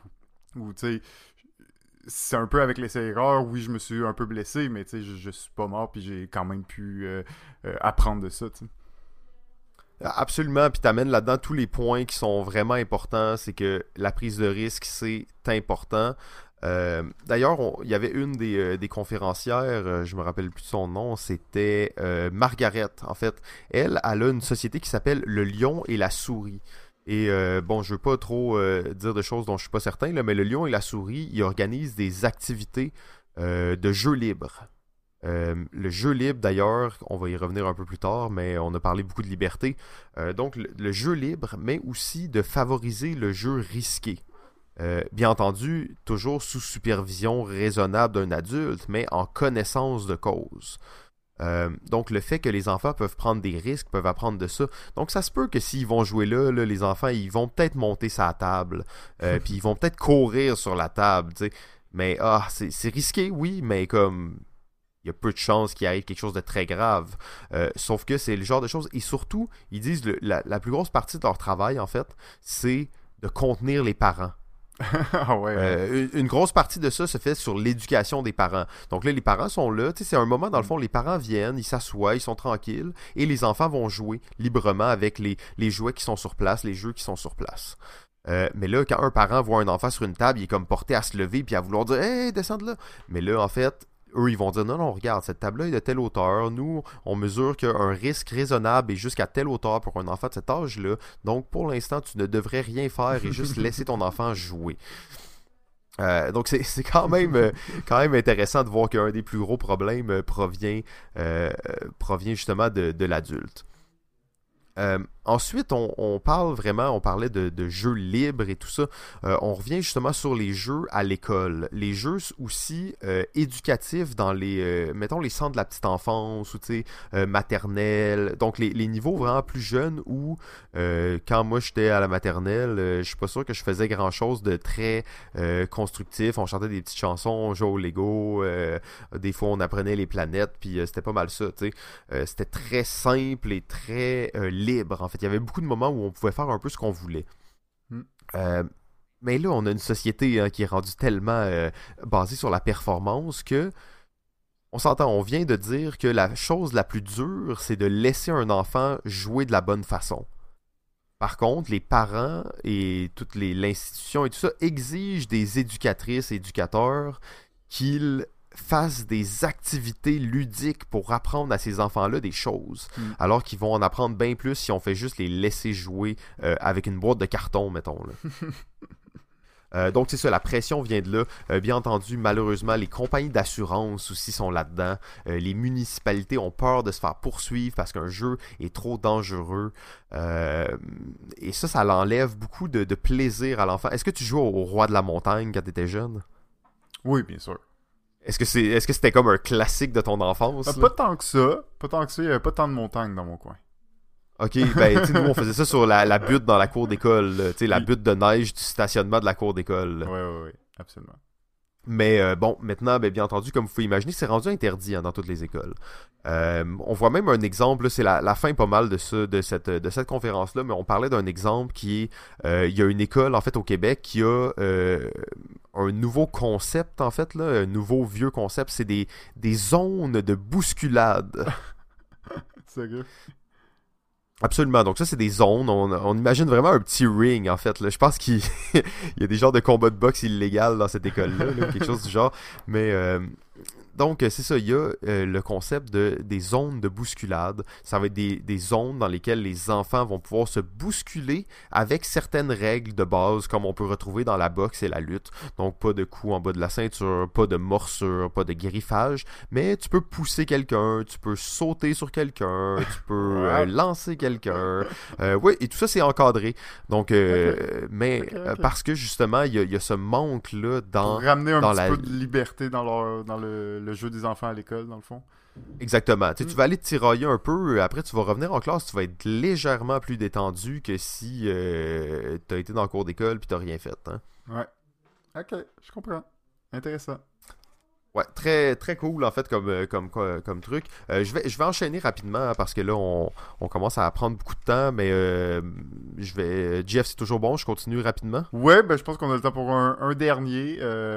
puis tu pourras continuer ça de cette chronique peut-être dans le futur, mais super intéressant. On pourrait. On aurait pu passer l'épisode à parler de ça, hein, Simon. On l'avait notre sujet euh, finalement euh, sous la main. c'est vrai. Jeu de 2009, on va en parler pendant 5 minutes. Là, fait que, je pense qu'on va changer. Ah, Ok, c'est bon, c'est bon. Donc, j'accélère euh, rapidement. En fait, je vais, je vais parler de deux, euh, deux initiatives qui étaient un peu plus concrètes, justement, qui étaient moins théoriques. Ok, alors on va enchaîner avec euh, une conférence qui était donnée par Jonathan Bonneau, qui est un coordonnateur, il travaille dans un au laboratoire en médias sociaux numériques et ludification de l'UCAM. donc, un, chercheur hein, réellement sur, sur la ludification. Et lui, en fait, il est venu nous parler d'un projet de GN études Euh, donc, grandeur nature études. Euh, on a déjà là au Québec comme 600 programmes de sport-études. On a à peu près euh, entre, je sais pas, une soixantaine de programmes d'art-études, mais on n'a pas de programme de GN-études. On a même, je pense, maintenant des programmes de e-sport études, non? E-sport, absolument, absolument. Il y avait une, autre conférence là-dessus, on n'en parlera pas aujourd'hui, mais il y avait une conférence sur le e-sport études. Donc, c'est ça, on a vraiment de, de tout études. Et ça, c'est un programme de GN études. Euh, c'est même pas vraiment officiellement un programme de GN études. En fait, c'est une espèce de camp d'été qui est mixé avec une école pour euh, vraiment le faire fonctionner. C'est en projet pilote, mais c'est en train de se développer. Ça existe déjà dans les pays scandinaves. Il y en existe quelques-uns. Euh, c'est pas le truc le plus populaire, mais quand même. c'est vraiment intéressant et on fait juste imaginer rapidement les compétences qu'un GN étude peut développer euh, une chose qui est intéressante aussi, c'est qu'on ne va pas nécessairement euh, avoir des effets à court terme, mais on va développer des effets à long terme. Donc on va développer vraiment des, des, euh, compétences qui sont profondes chez l'individu plutôt que des connaissances superficielles qu'on va oublier rapidement. Donc le classique hein, de l'examen de physique 536. ok, on étudie ça la veille, on se bourre le crâne et on a une bonne note, puis après, ben, on en oublie quand même une bonne tralée. Euh, mais dans un GN, en fait, euh, le GN qui est le grandeur nature un peu entre le sport, le théâtre, la reconstitution historique. Euh, donc, on est vraiment là, on a, on a tout ce qu'il faut pour avoir euh, du matériel de création intéressant et développer des, euh, des choses pour l'enfant. Donc rapidement comme ça, euh, le plein air, le fait d'être à l'extérieur, en santé, l'activité physique, surtout pour des gens souvent qui vont qui vont pas nécessairement être les plus sportifs. on s'entend, GN études, on imagine que c'est pas nécessairement les gens les plus sportifs, mais en faisant du GN, t'as comme pas le choix puis tu vas être emporté à le faire. D'ailleurs, ce, ce chercheur, Jonathan en fait, avait a fait de l'étude biométrique pendant les GN. Donc les gens avaient des espèces de Fitbit là, pour euh, calculer leur activité physique et euh, on pouvait voir qu'un jeune allait marcher 6-7 km dans une journée juste pour, aller vivre les aventures, ce que tu demandes à quelqu'un de faire juste pour la forme et il le fera pas du tout. Euh, tu vas développer des, euh, des qualités de diction, des qualités oratoires. Donc, tu vas t'habituer à parler avec des gens, à parler devant des gens, euh, souvent en étant un personnage. Et euh, bien entendu, tu vas développer la confiance en, soi, euh, l'entière euh, spectre, l'entier spectre des jeux de rôle permet de développer ça, mais le GN va le faire très bien avec un effet de catharsis. Hein, c'est ton personnage, tu l'as incarné. Et là, j'ai une liste tellement longue de le partage des connaissances, la créativité, l'expression de soi, la représentation de soi, la connaissance de soi, la stratégie, l'apprentissage de nouvelles informations, le fait de retenir des informations, la résolution de problèmes, euh, le passage de réflexion complexe à des moments relaxants, l'introspection, euh, et la liste est encore très longue comme ça, donc à quel point ça a l'expérimentation, et euh, oh oui, une chose tellement importante, le fait d'apprendre à tester les limites et surtout à vivre avec les conséquences de ses actes. Euh, donc, dans une réalité comme ça, hein, quand tu fais une action, tu vas être amené à prendre des choix qui sont beaucoup plus importants que ceux que tu prends dans la vie de tous les jours.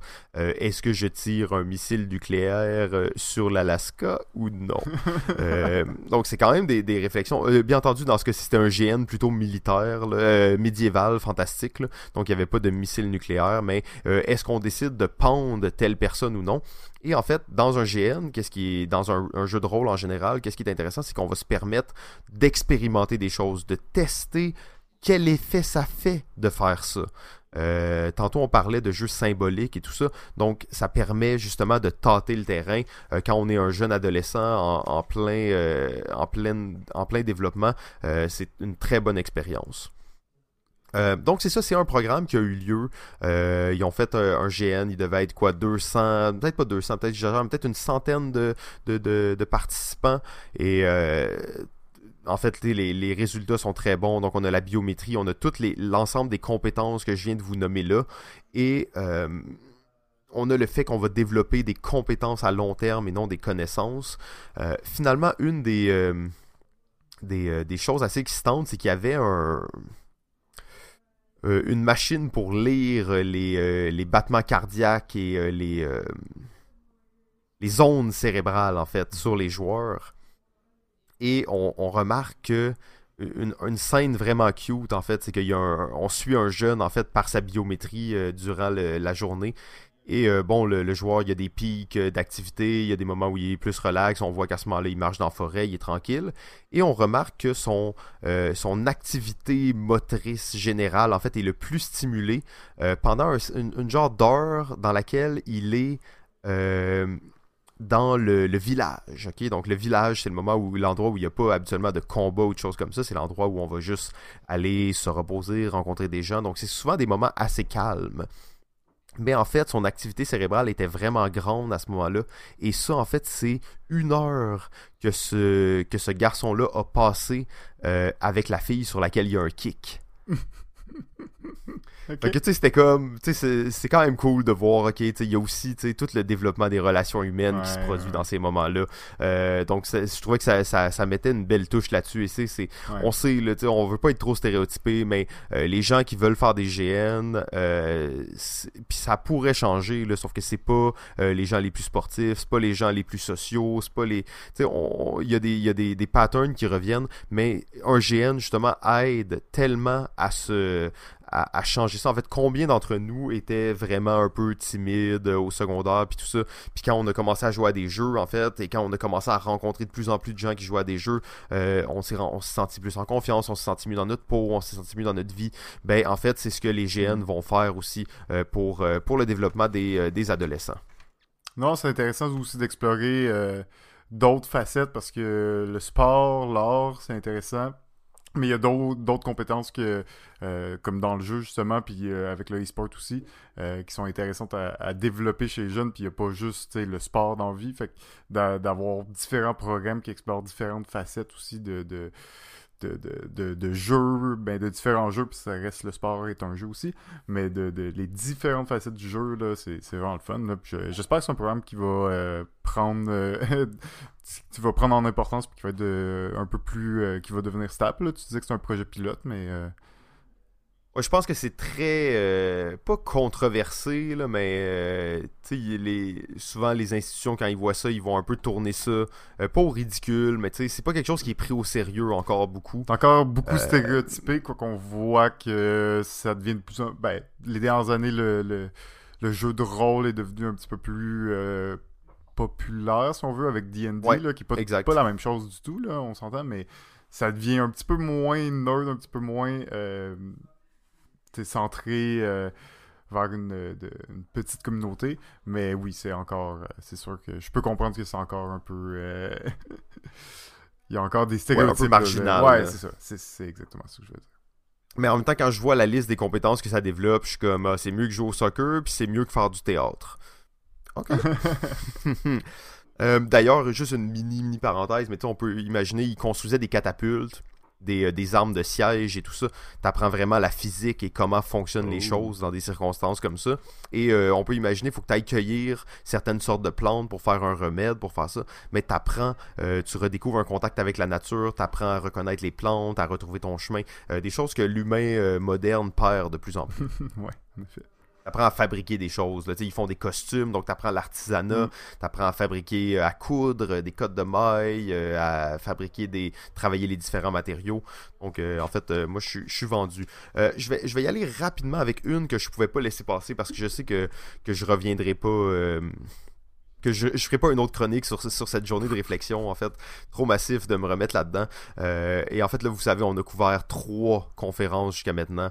Il y en avait 12 euh, tout au long de la journée. Euh, donc c'était quand même une journée assez dense. Euh, je termine, il y en avait plein d'autres qui étaient intéressants, bien entendu, tout le monde qui était là était très intéressant. c'est Olivier Hamel, qui est un bibliothécaire en fait. lui, en fait, c'est le nom, c'était le jeu Oui, mais que faire avec? Réflexion sur la place du jeu de société en milieu scolaire. Euh, donc là, on était pile poil dans, euh, ok, le, jeune entre 8 et 12 ans qui est à l'école, sur les bancs d'école, puis euh, qui peut pas se bousculer parce qu'il est pas à la, seule école au Québec où tu peux, y a une zone de bousculade. ce, ce, ce jeune-là, en fait, comment est-ce qu'on peut l'amener à jouer tout en apprenant? Et euh, lui, c'est un bibliothécaire, sauf que c'est drôle à dire, mais il, passe la plupart de son temps dans les salles de classe. donc, c'est un bibliothécaire, mais il a bâti sa réputation comme un espèce d'animateur d'activités euh, ludifiées dans les salles des classes du Québec. Euh, donc lui, il se pointe dans une classe, il va venir quelques fois, il va faire, il va animer une activité en fait dans laquelle ils sont supposés de développer certaines compétences.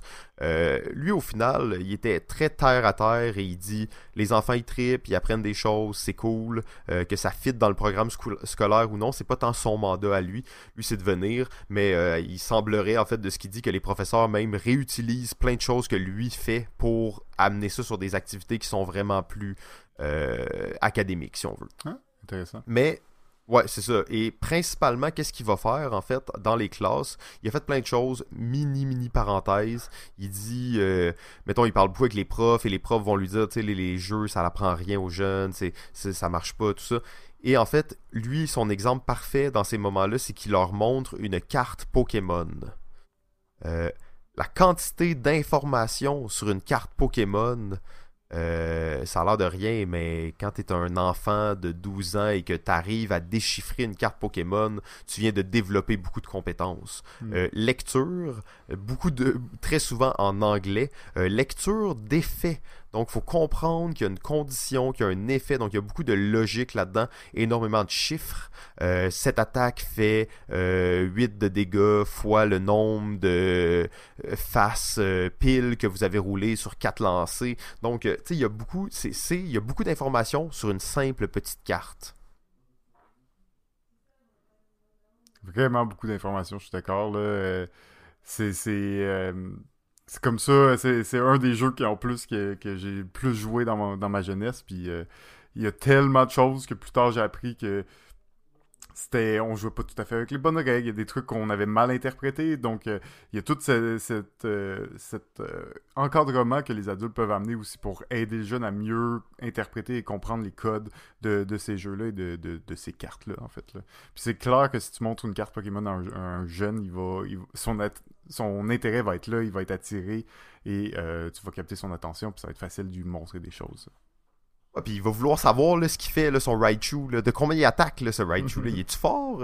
Euh, non, mais je pense que tu l'as bien dit, le, le, le niveau d'encadrement, et on parle encore de la posture de l'adulte dans le jeu. Est-ce que la posture, c'est d'empêcher l'enfant de jouer aux cartes Pokémon, ou c'est de, de, lui apprendre les bonnes règles et d'organiser des tournois? Exact parce que tu sais, euh, je me dis, euh, on repense juste à ça, l'anglais, la compréhension d'une lecture et euh, les, les, les, additions, les multiplications, les opérations mathématiques de base, on est là à 100% en fait. Ça pourrait être trois cours en un. J'exagère un peu là, mais c'est ça. Et lui, son outil de prédilection en fait dans les dans les salles de classe, c'est les livres dont vous êtes le héros. Mais tu sais, les, les, hmm, anciens, là, les, ah c'est quoi déjà Lui, Loup Blanc, le Loup Blanc, c'est ça? Il y en a plein, je, je sais pas. Ouais, il y en a plein de séries. Il y, en a, il y a plein de séries, mais lui, il se pointe avec un livre comme ça et euh, il va faire l'histoire en fait dans laquelle tous les, les, les, jeunes vont incarner le personnage. Donc ça va être comme une espèce de coop si on veut là où les joueurs, les, les, les enfants vont discuter entre eux de qu'est-ce qu'ils vont faire. Ou lui il va dire ok toi ça doit te décider euh, qu'est-ce que tu veux faire. Donc il va y avoir une interaction qui va se faire, une fiche de personnage sur un rétroprojecteur, ce qui n'existe plus dans les écoles, euh, avec le personnage qui est là, avec ses objets, tout ça, qu'est-ce qu'il doit faire. Et euh, en fait, ça a l'air de marcher euh, absolument très bien. Ça développe la créativité, la capacité d'apprentissage, l'écoute, la compréhension d'un texte, la compréhension d'une histoire. Euh, bien entendu, il y a plein de calculs, il y a plein de combats dans ces choses-là. Donc, on va rouler 3 des 6 plus 4 en fonction de notre épée. Euh, donc, vraiment plein de compétences qui sont facilement développables à travers ça. Euh, et au final, même, euh, il dit que de plus en plus, il a abandonné euh, les livres dont vous êtes le héros pour aller directement vers les jeux de rôle, en fait. Ah ouais, ok. Donc, création de fiches de personnages, intégré là-dedans, il y a à l'extérieur de l'activité, en fait, les, les, élèves doivent écrire des, des, si on veut, des, l'historique de leur personnage. Donc, il y a de la composition écrite là-dedans. Il y a euh, de, la créativité, des, écrire des textes, inventer des histoires. En fait, ah oui, c'est ça, je me rappelle bien maintenant. Il, euh, il demandait aux jeunes de créer des, euh, méchants. Euh, vous savez que dans tous les, bons jeux de rôle, tu as le bestiaire, donc qui est le livre de tous les, ennemis que tu peux rencontrer. Et eh bien là, il demandait aux jeunes de créer des ennemis, d'écrire leur histoire, d'écrire leur pouvoir, d'écrire comment ils sont, d'écrire leurs stats, de décider leur, euh, leur tout ça. Et après, lui, il utilisait ces créatures-là dans l'histoire, dans leur, jeu de rôle. Euh, donc vraiment, tu sais, totalement bien intégré avec ça. Et euh, vraiment, j'ai pas de, pas de la misère à croire. En plus, ce gars-là était phénoménal, un conférencier euh, magnifique.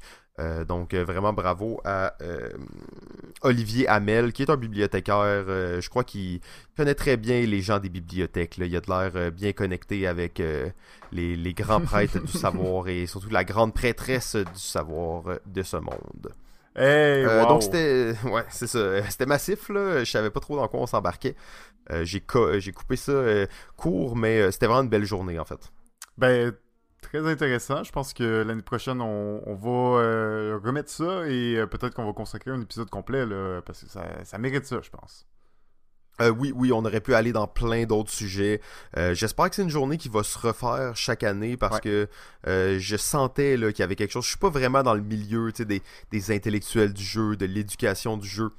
Mais pour une raison obscure, c'est quelque chose qui me fascine et je sentais l'effervescence dans la salle.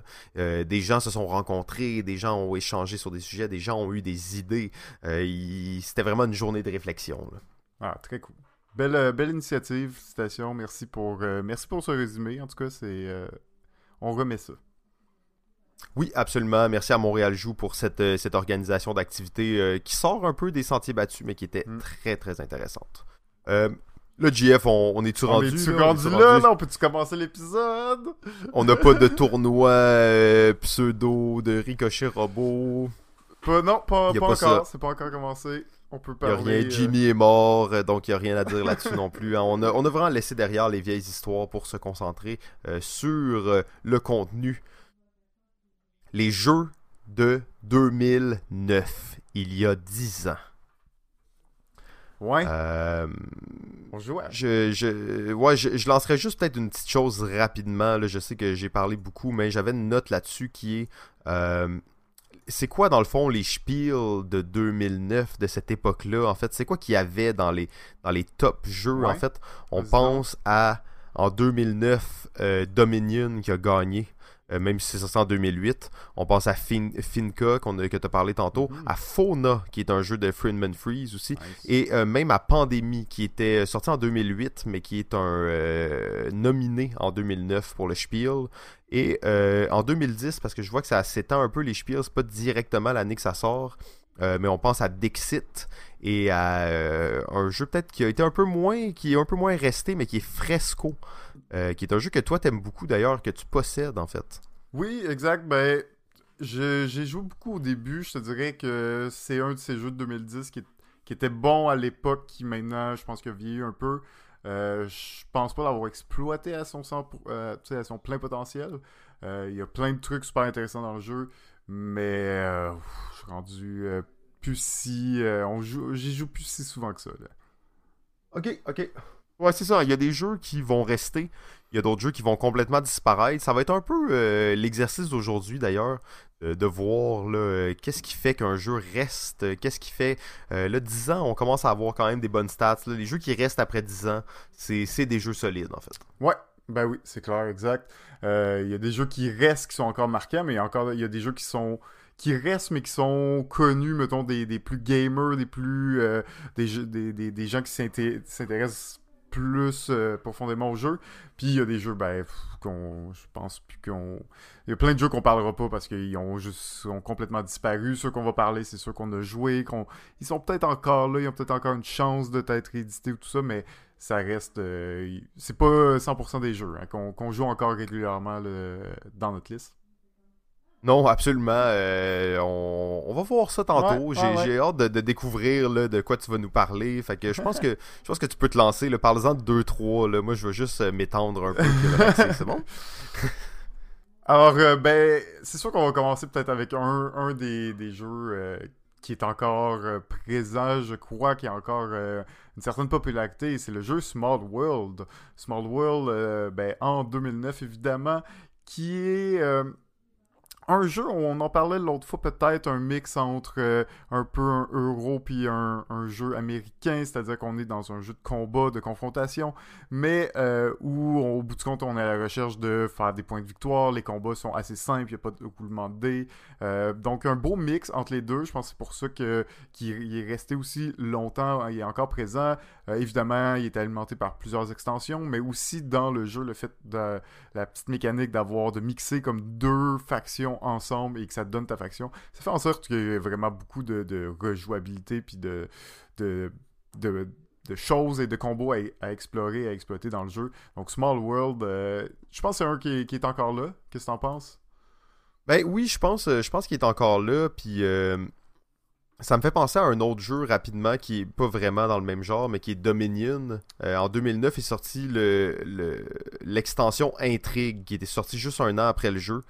Et qui est euh, vraiment une des extensions les plus fondatrices du jeu. Mm. Euh, je connais pas toutes les extensions, il y en a beaucoup. Mais tu parlais de Small World, un jeu avec beaucoup d'extensions. On a mentionné Dominion, euh, bien entendu, Pandémie et Dixit, euh, qui sont des jeux qui ont resté là, de cette époque-là. Ouais, hein? Et c'est tous des jeux qui ont en commun un, un beau développement. C'est sûr que le jeu de départ a très bien fonctionné, mais ils ont su, Mm. ils ont su comme capter la, la vague et bien utiliser la franchise. Euh, on le sait, Pandémie avec Pandémie Legacy, encore il y a quelques années, ils continuent de révolutionner, mais sur cette franchise, Dixit, encore des nouvelles extensions qui sortent. Euh, Dominion, peut-être, s'essouffle un petit peu, je connais moins la franchise. Et euh, Small World, peut-être aussi un petit peu, mais il y a quand même des extensions, des nouvelles versions qui sortent dans des ou- nouveaux univers assez régulièrement. Ouais, ben c'est un bon point que t'amènes parce que c'est vrai qu'un jeu qui marche bien puis qui en plus connaît plusieurs extensions, ben ça, ça étire sa longévité. Ça fait en sorte que deux ans, trois ans après que le jeu soit sorti, une nouvelle extension, ben on continue à en parler euh, du jeu. Puis ça fait en sorte que de, de, de sortir des extensions, tu sais que, tu sais, un, des concepts qu'on a, là, c'est qu'on sait que normalement, un jeu que tu as sorti, l'extension, ta première extension, tu vas en vendre à peu près 50% moins, l'autre 50% moins, et ainsi de suite. Donc, plus tu sors d'extensions, plus moins tu vas avoir d'acheteurs pour ces extensions-là. Par contre, tu fais continuer la vie du jeu et donc tu fais continuer à, jouer, à faire vendre le jeu de base ce qui, ce aide vraiment à la longévité de, certains jeux. Puis en effet, c'est un truc que j'avais pas remarqué, mais il y a, il y a le facteur en, commun entre ces trois-là, ouais, en effet. Je me demande si, euh, si avec la tendance actuelle, on va voir encore vraiment des jeux à extension pendant les. Tu sais, peut-être qu'il va, y en avoir, il va toujours y en avoir, mais je me demande si on va voir un peu une baisse de ça. Euh, ben, comme on est. Il y a déjà une. Non, vas-y, ben, excuse, mais dans le fond, j'avais déjà la friction en fait que. On est déjà dans une baisse dans la mesure où euh, le concept des game design a un peu changé à cause des jeux à scénario. Ouais, ben, à cette époque-là, tu te rappelles le mot d'ordre quand tu quand analysais un jeu, quand les gens te parlaient d'un jeu. Rejouabilité. Exactement. Maintenant, là, en fait, c'est comme pratiquement Ah, oh, ben tu peux plus jamais rejouer à ce jeu-là. Mais c'est pas grave, c'est vraiment Puis on va en faire, euh, tu sais, 500 dans la même série. C'est pas, pas des extensions, il a pas de jeu de base, y a aucun. C'est tous des jeux de base. Puis ils vont sortir des séries, des séries, tu sais, évidemment, Unlock et Exit qui me vient en tête assez rapidement à cause de ça. Euh, fait je dis pas qu'il n'y aura pas d'extension, là. Je pense que c'est toujours, ça va être un truc qui va continuer à exister. Euh, pour certains jeux, une extension, ça sauve le jeu ou ça le rend même meilleur. Donc, euh, puis, fait il y a plein de raisons là, commerciales à continuer à faire des extensions. Je pense pas que ça va être la fin, mais évidemment, avoir des jeux à scénario change un petit peu la donne. Oui, oui, oui. Ben, euh, Jeff, je te laisse euh, continuer. Là. Je pense qu'on a, on a fait le tour des, des gros jeux, là, euh, des, jeux vraiment les plus ben, connus et tout ça. Je peux juste en rajouter deux assez classiques que tu as mentionné tantôt. Double, évidemment. Oui, absolument. Double. La, la, grosse année de Cards Again Humanity, qui a connu aussi beaucoup d'extensions. malgré son, c'est vrai, absolument. son style de jeu un peu plus particulier. mais quand même, dans les, dans les gros noms, c'était ça. Sinon. Ouais, ben, euh, mini, euh, juste mini parenthèse sur Cards Against Humanity. Euh, c'est un jeu qui va être le, le jeu d'introduction pour plein de joueurs et qui va être balayé de la main avec du dédain de plein d'autres joueurs. c'est un jeu polarisant quand même, mais c'est. Quand on le regarde maintenant, dix ans plus tard, en fait, c'est une véritable révolution, ce jeu-là.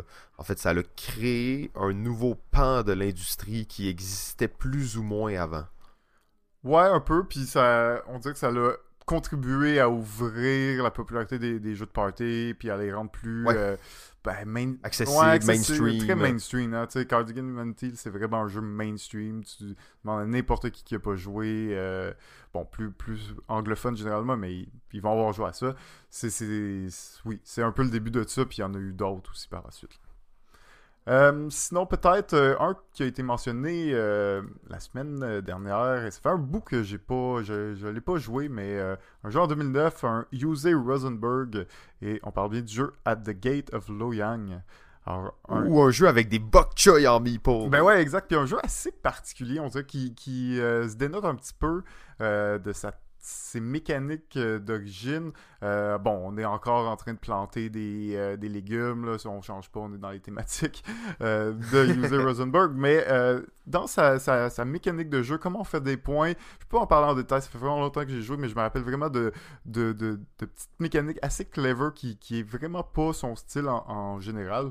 Peut-être pas son jeu qui va avoir resté là, dans, dans les annales, tu sais pas, on va pas le reconnaître pour avoir fait ce jeu-là en soi, mais pense que c'est un jeu qui a peut-être un, passé peut-être un peu inaperçu, un peu plus que, d'autres. Je pense que c'était aussi peut-être un jeu qui est un peu plus punitif et assez serré, donc euh, ça peut avoir contribué à, à.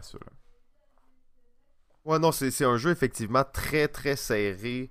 Euh, qui, est peut-être dans l'ombre d'Agricola, justement, parce qu'il est très différent. Très, très différent. On sait que là, on a parlé un peu Rosenberg, peut-être qu'il pogne certains patterns à certains moments, mais euh, dans ce jeu-là, il, a, a vraiment exploré loin. C'est un, un, gros jeu de cartes aussi. Euh, donc, ce qui, est, euh, ce qui est aussi intéressant, donc un jeu de cartes sur lequel on va devoir mettre des ressources pour, bien entendu, les dépenser, pour acheter d'autres cartes. Mais on bâtit un plateau de cartes, donc c'est quand même, quand même très intéressant. Là. Mm. Sinon, euh, autre jeu assez particulier aussi, c'est le jeu Imperial 2030, euh, sorti en 2009. Alors, un jeu de confrontation dans lequel on se retrouve à être des gens d'investisseurs euh, pour des pays. En fait, c'est la map du monde, on est là, il y a plusieurs pays, il y a des actions de ces pays-là, il y a de l'argent, on va pouvoir investir pour militariser les pays, pour construire des ports, construire des, des, des armes et tout ça. Par contre, on des investisseurs, c'est possible qu'on perde le contrôle du pays. Parce que c'est toujours une, question de majorité. Donc, notre but, c'est d'avoir le plus comme d'action du pays pour pouvoir prendre le contrôle. Donc, c'est très possible qu'un tour, tu te retrouves à contrôler trois pays et d'autres, tu te retrouves à contrôler zéro pays. Donc, quelque chose qu'on voit pas vraiment souvent dans les jeux, euh, le, changement de, rôle de joueur, tu commences comme étant un pays, mais il faut pas que tu t'attaches trop, euh, parce qu'il y a des bonnes chances que tu te le fasses voler ou que tu le perdes, puis tu ailles ailleurs. Puis... Donc, c'est très particulier, surtout au niveau stratégique, quand tu sais pas où tu vas te retrouver plus tard, tout. Tu vas essayer de calculer euh, les choses et essayer de, bon, sortir avec la victoire. Mais, tu sais, un jeu où tu passes deux tours sans, sans vraiment faire d'action parce que t'as pas de pays, tu sais, puis tu regardes les autres pays, genre, puis là, tu t'es fait voler ton pays de base, puis là, ça te fait chier, fait que là, tu t'investis, là, pour essayer d'aller en chercher un autre, au moins, tu sais, pour en contrôler un. Euh, assez, assez intéressant comme jeu, là, c'est Imperial 2030. Euh, mea culpa sur ce jeu-là, euh, je n'ai jamais joué, mais à chaque fois que j'en entends parler, je, je frémille d'excitation. Ouais, dans le genre de jeu de concept euh, un peu funky, là, euh, puis qui marche totalement dans mon, dans mon genre de jeu. qui marche très bien, là. C'est pas juste un, un, jeu funky qui expérimente, c'est un jeu qui, qui, est très bon, là, en soi. Oui, ben j'ai vraiment hâte de l'essayer. J'attends la bonne occasion. Je veux faire la partie parfaite.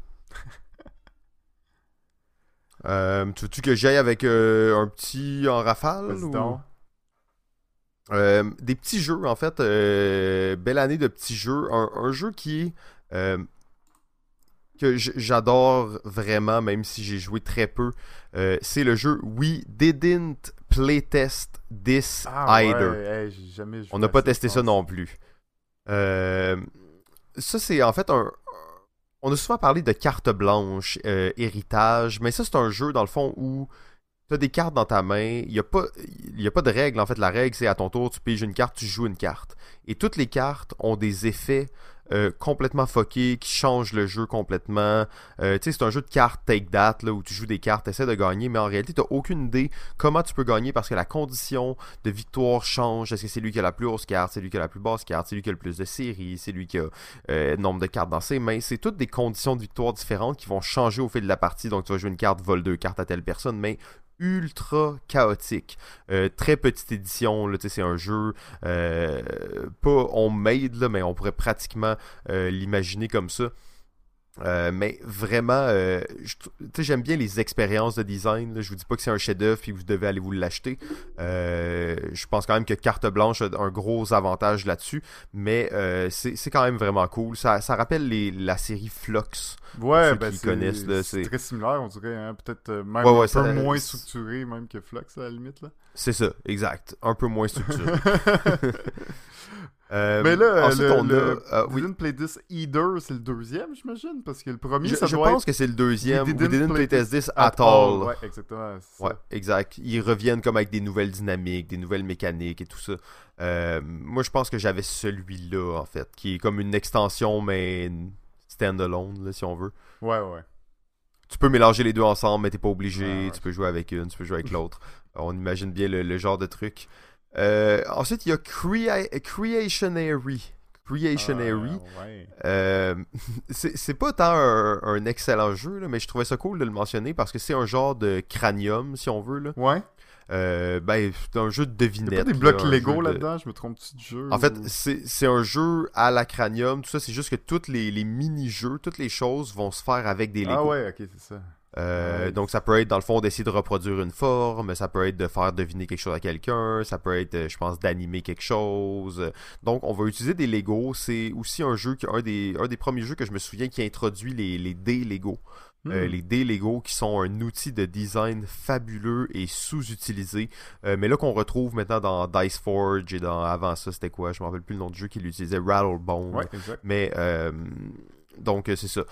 donc quand même cool de le mentionner. Dernière chose rapide, c'est le jeu Miss Poutine. Oui.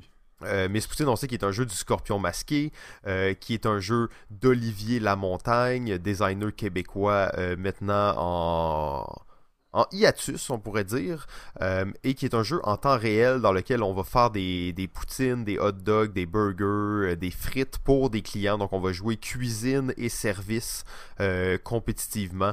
Un des, un des jeux du Scorpion Masqué qui est très cool en fait.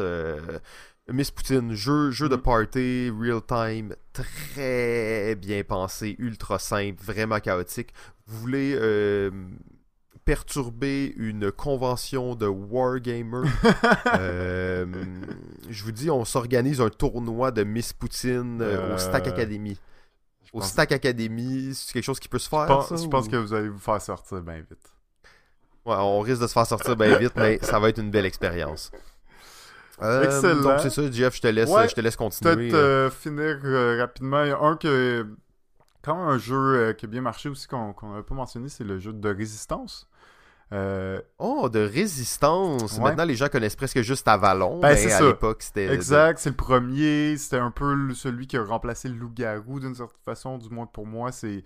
C'est, oui, bon, c'est pas exactement la même chose, ça joue pas à autant de joueurs, mais euh, on, a ce feeling loup-garou en ayant euh, un petit peu plus de structure, un petit peu plus de, de, contenu un peu plus concis. Il euh, n'y a pas d'élimination de, joueurs aussi, qui est un gros atout. En effet, euh, Avalon, qui est sorti un peu après, qui, qui inclut des personnages.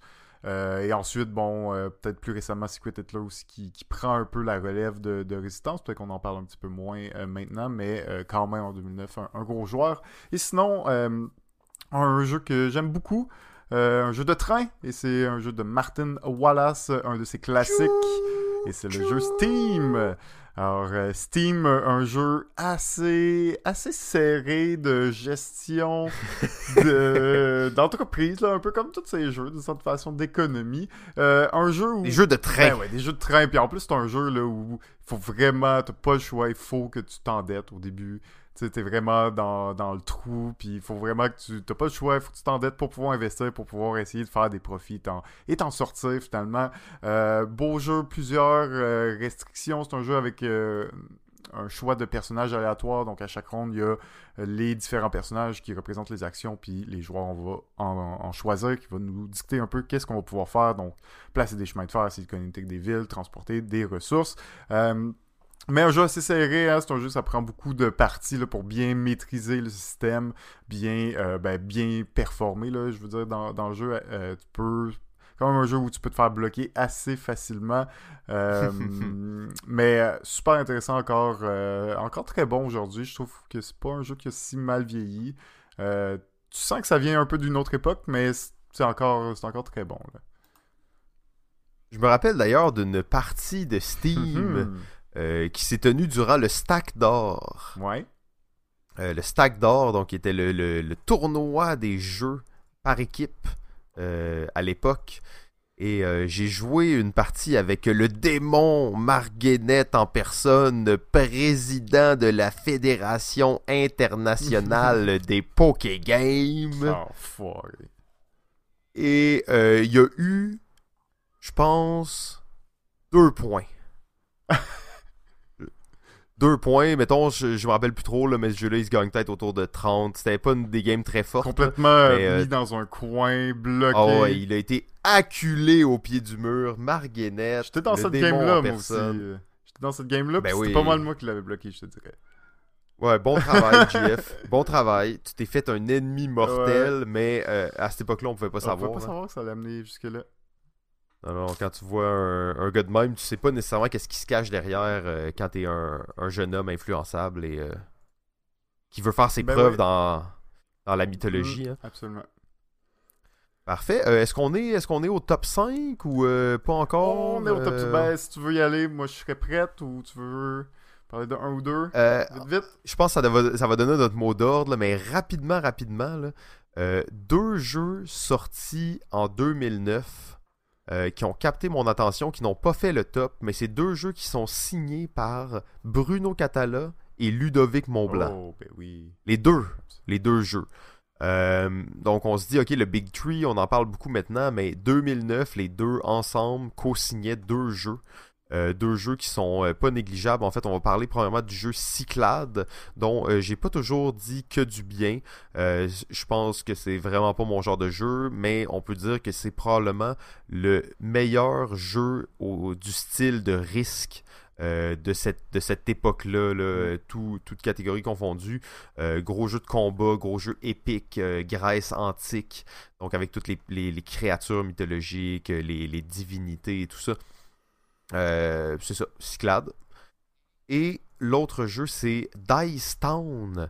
Euh, Dice Town, qui est un petit jeu de dés, en fait, euh, de style poker, où on, les, les, dés, c'est des faces de cartes. Donc, on va essayer de faire des, suites de poker pour aller gagner certains bonus. Donc, très cool petit jeu. donc, deux jeux faits par le, deux membres du Big Tree. Ouais, bon call. C'est des, des, très bons jeux qui, sont encore très connus du, public gamer, surtout. Euh, après ça, c'est des auteurs très connus, donc c'est normal que, que c'est permis de, dans, dans leur très bon jeu aussi, il faut dire. Euh, donc, pour ceux qui sont encore euh, un peu actuels, puis sont, sont, très bons. Puis, en effet, moi, je les ai pas joués beaucoup, donc pour moi, ça n'a pas fait partie du top 5, mais c'est des bonnes, des bonnes mentions. Ouais, deux jeux que j'ai eus et que j'ai échangés. mais bon, c'est quand même. Euh, dites-vous que si je les ai échangés, c'est des bons jeux. Hein. Les moins bons jeux, souvent, on les vend. Euh, donc, euh, c'est ça. parfait. ben là, on est là pour le top 5. Est-ce qu'on n'a pas de petites annonces à faire juste avant? Vas-y. Ben, en fait, moi, je me dis, à ce moment-ci, on pourrait très bien prendre un genre de 2-3 minutes pour parler de nos commanditaires. Dire à quel point ils sont cool, qu'est-ce qu'ils font, c'est nice et tout ça. Euh, mais bon, on n'en a pas encore. Fait que ça sera, ça sera pour une prochaine fois. Ta ta ta ta ta ta ta 5 5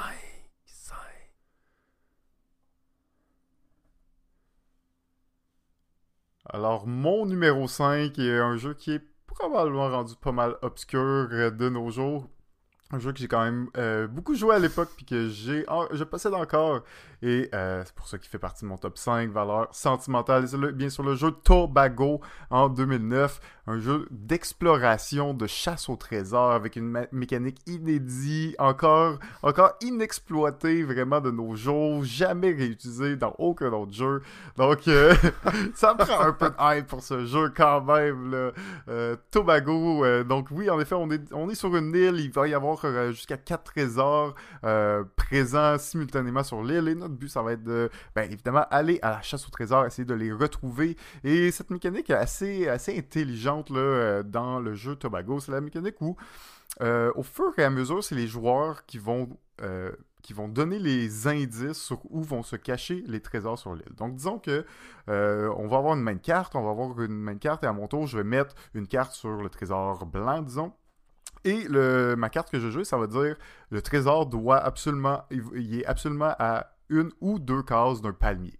Là, tu regardes sur le plateau, des palmiers, il y en a trois ou quatre. Tu regardes les, cases potentielles. Et s'il y en a, je pense que c'est 16 ou moins, mais tu vas placer des cubes. il y en a 10 possibilités, tu vas placer 10 cubes blancs sur le plateau. Puis tu sais que le, le, trésor, il est absolument dans une de ces cases-là.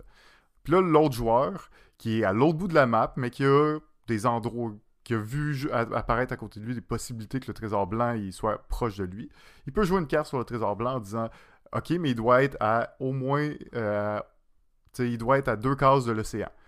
Puis là, tu regardes cette condition-là, tu te rends compte que tu dois enlever comme plusieurs cubes, puis maintenant il reste, disons, juste trois possibilités. Et on, va continuer à jouer sur les trésors jusqu'à ce qu'il reste juste une possibilité. Évidemment, à chaque fois que tu joues une carte, tu, dois enlever au moins un autre cube, puis tu peux pas enlever tous les cubes.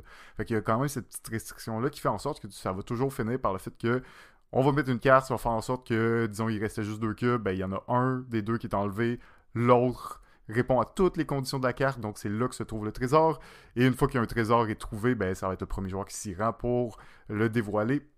Après ça, il gagne pas tous les points. Une petite mécanique, là, je rentrerai pas en détail, mais cette mécanique-là de, déduction un peu inversée où c'est les joueurs qui vont, qui vont dire, donner les indices, puis qui vont essayer d'influencer les zones pour les avantager, de où va apparaître le trésor. C'est vraiment sublime. C'est vraiment un beau petit jeu, euh, super euh, brillant, super intelligent. J'aime beaucoup la mécanique. Puis c'est pour ça que j'en parle. Il n'y a pas eu assez de love tant qu'à moi, Tobago.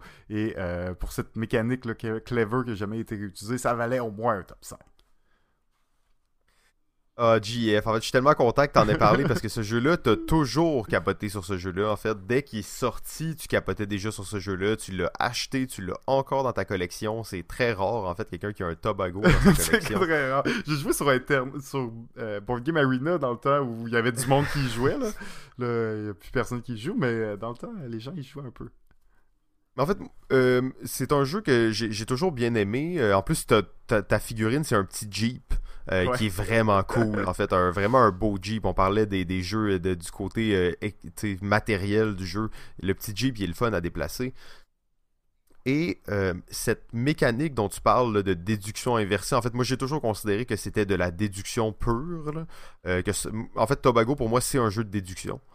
Hmm, Et je trouve que c'est comme le seul jeu de déduction qui te génère à un certain point une infinité de possibilités et qui demande pas l'accès à un maître de jeu ou à des, cartes cachées. Ouais, au prédéfini, tu sais, au, bout du compte, le trésor blanc, quand en début de partie, il pas c'est pas prédéfini, c'est vraiment. Il peut être n'importe où. Il peut être n'importe où. Puis le fait que les, les, cubes, on va les retirer, puis ça représente les possibilités, c'est comme. C'est super, C'est comme un jeu de déduction, mais dans lequel tu t'inventes l'énigme et la réponse, mais, mais t'inventes la réponse pas juste dans le but de le résoudre, parce que c'est dans le but de le résoudre pour tu veux être le plus près possible du trésor quand on le découvre. Mm, tu veux que ta petite Jeep soit là, là, quand il est découvert. Donc, il y a tout ce côté-là qui est vraiment intéressant. Mm. Euh, mon numéro 5, il s'agit du jeu Summoner War. Euh, Summoner War, qui est un jeu de cartes tactiques fait par Colby Doach, qui était vraiment une, une référence à l'époque, euh, qui était vraiment une sensation du jeu de cartes quand ce jeu-là est sorti, euh, avec sa compagnie qui venait de fonder pour ça, qui était Play That Game. Et là, on parle pré-Kickstarter, hein, mais ce jeu-là aurait fait un malheur sur Kickstarter. Je sais pas si on est vraiment pré-Kickstarter, mais je pense que oui. Euh, donc, Summoner War, un jeu de cartes dans lequel, euh, tu sais, assez standard, dans lequel on va bâtir notre deck avant la partie. Il y a un pool de cartes, il y a des races, il y a des choses comme ça. On va bâtir notre deck, on va se pointer, on va faire des tournois un peu à la Magic. C'est un, un collectible card game, en fait, c'est un living card game. Euh, un des premiers aussi dans le style à utiliser la mécanique comme ça. Ouais, tu builds moyen ton deck, là. C'est un peu des decks de faction, si je me trompe pas. Je pense que ben, c'est un peu des decks de faction, mais, t'as des options. Puis après, ils ont sorti des extensions dans lesquelles t'avais plus d'options. Euh, puis tu as toutes les créatures neutres qui peuvent être dans n'importe quel deck. Donc ça te donne aussi euh, cette versatilité-là. Et la, particularité du jeu, en fait, c'est quand on joue une carte, c'est un personnage qu'on va jouer sur un plateau. Et euh, un plateau avec des cases, en fait, un échiquier. donc les, cartes vont se déplacer. Donc mm. il y a vraiment le côté tactique. on va créer des murs, on va déplacer des archers, on va, il y a des, des personnages qui sautent, il y en a d'autres qui se téléportent. Donc il y a vraiment l'aspect tactique. Bon système de résolution aussi avec des dés, très simple, mais tu sens que les personnages les plus forts ont des meilleures chances de gagner le combat. Euh, ça marche très bien, beaucoup de factions. D'ailleurs, euh, Philosophia avait repris euh, le projet, en fait, l'avait pris en la distribution en français. Ouais. Euh, ils ont fait quand même pas mal d'efforts pour le promote. Euh, ils ont organisé des tournois, il y avait des t-shirts, il y avait des, packs promotionnels, il y avait des trucs qui étaient filmés. Euh, malheureusement, c'était peut-être un peu tôt, c'était peut-être ça n'a juste pas embarqué comme il fallait, mais ça, aurait pu être un, beau phénomène. donc, c'est ça, Summoner War, mon numéro 5. Ouais, c'est vraiment intéressant parce que tu prends le concept des jeux de cartes. un peu à la Magic, tout ça, mais là, tu, rajoutes le côté tactique. Euh, qui, est une dimension quand même qui, est le fun aussi euh, à utiliser. Puis le, plateau marche bien avec les cartes. Évidemment, tu pas une quantité de cartes incroyable, mais euh, ça reste qu'il y en a quand même pas mal quand tu peux se monnaie. Mais l'autre particularité de ce jeu-là, c'est que à tous les tours, tu, à la fin de ton tour, comme tu as, 5 cartes dans ta main, tu peux jouer des cartes, tu peux placer des créatures en jeu, mais à la fin de ton tour, tu peux placer autant de cartes qui te restent de ta main dans ta mana. Puis toutes les cartes mana, ben, puis tu peux plus les utiliser dans le sens que c'est devenu de la mana, ils sont, ils sont perdus. Fait qu'à tous les tours, tu pourrais en, mettre plein ou pas en mettre. Évidemment, la mana, ça va être ça qui va te permettre de mettre des créatures en jeu.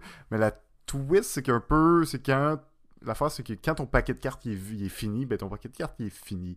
C'est-à-dire que tu rebrasses pas des cartes, tu t'en reprends pas d'autres, tu peux pas rejouer des, cartes que tu as mis dans ta mana. C'est comme, t'as plus de cartes dans ta main, ben c'est fini, puis tu vas essayer juste de continuer la partie en espérant que pouvoir tuer le summoner de l'autre joueur avant que, ben, avant que tu puisses vraiment plus rien faire ou que tu sois complètement anéanti.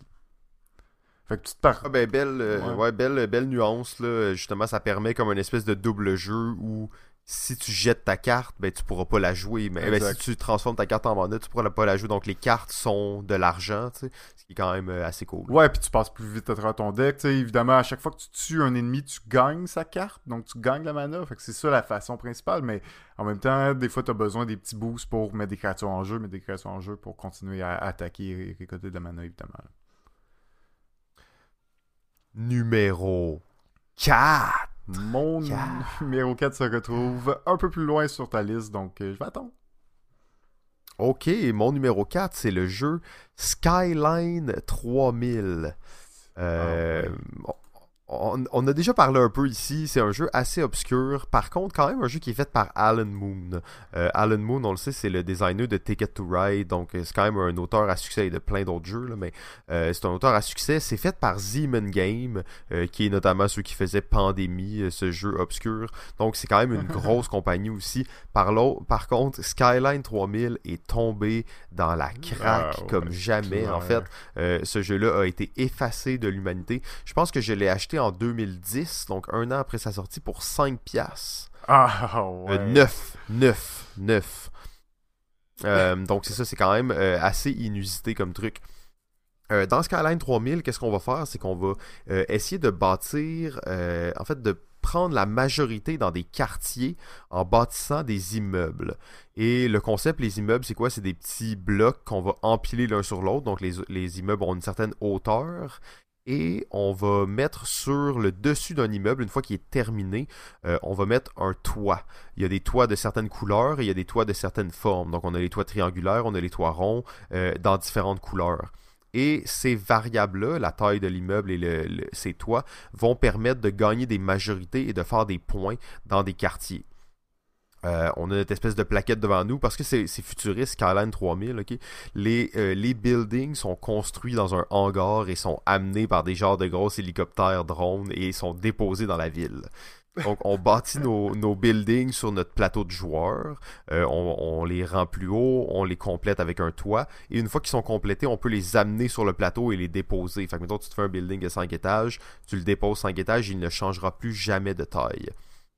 Euh, donc c'est un, jeu de majorité assez violent dans lequel on va euh, essayer d'être la personne qui a le plus de toits de telle couleur avec le building le plus haut dans tel quartier. Euh, mais c'est un jeu aussi vraiment dynamique dans le sens qu'il y a plusieurs phases de jeu. à chaque fin de tour, il y a une espèce de ronde spéciale sur laquelle on va miser sur un parc ou on va miser sur un, bâtiment unique. et aussi, tu as des, des genres de gros tokens, des, gros jetons en fait euh, en carton sur un petit euh, euh, pied, donc ils tiennent debout. Et c'est des, des panneaux d'affichage publicitaire qui disent coming soon. Fait que dans le fond, ça c'est des, espèces de lots résidentiels que tu te réserves, mais c'est juste que ça te fait vraiment une belle ville. Euh, après quelques rondes de jeu, tu as les bâtiments qui sont de plein d'auteurs différentes, les toits, tu as tes, billboards coming soon un peu partout, donc tu as réservé. Euh, tu te sens vraiment comme une corporation qui est en train de construire une ville. Euh, Skyline 3000, vraiment un des, des jeux les plus sous-estimés qui est encore très actuel parce que c'est un jeu d'à peu près 45 minutes, une heure, mais où il y a beaucoup de réflexions à avoir. Euh, donc, c'est ça, Skyline 3000. Numéro 3.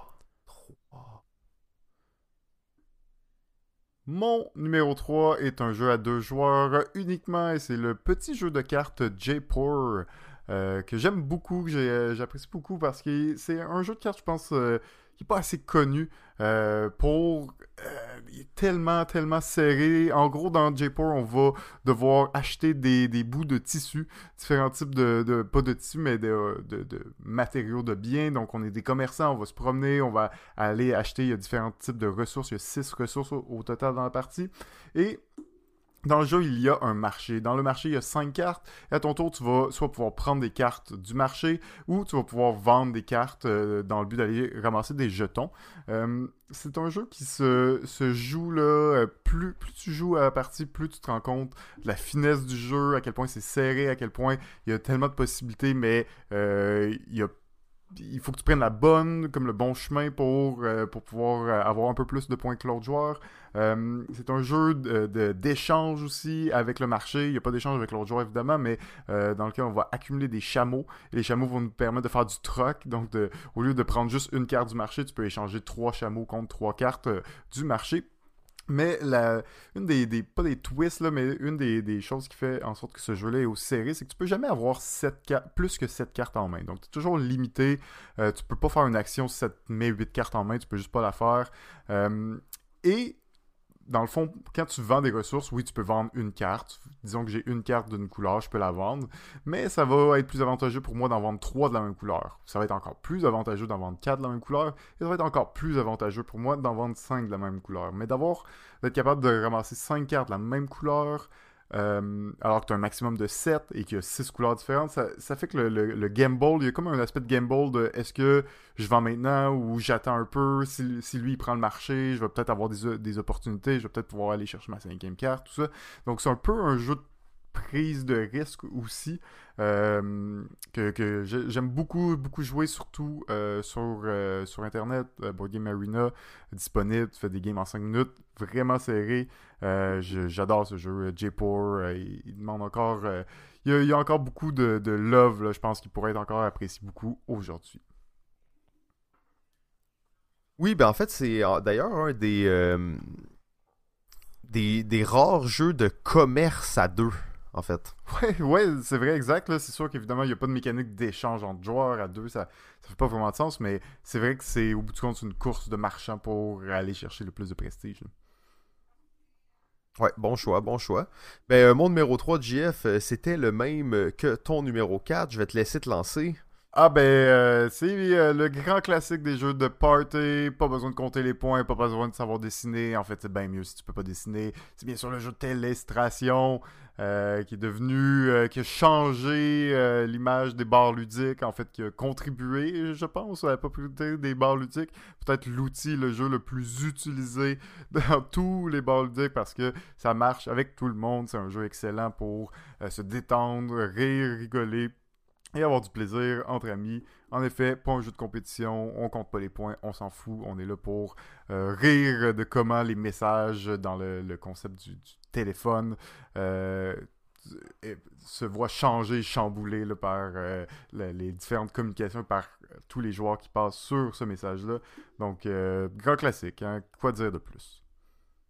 Quoi dire de plus? On en a tellement parlé souvent Telestration. C'est, ayez-le dans votre bibliothèque, c'est toujours pratique. Puis essayez d'avoir en fait soit le, le Party Pack qui se joue à 12 ou d'avoir tout simplement deux, deux jeux.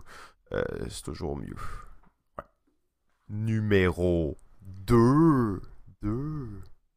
Mon numéro 2, c'est encore un choix émotionnel, un choix qui est parce que c'est un jeu qui m'a introduit, qui m'a fait capoter sur les jeux de société, que je pourrais jamais oublier. C'est bien sûr le jeu Power Grid Factory Manager. Donc, on, on parle pas du jeu euh, de, de, de, ou de Power Grid en soi, mais d'une des.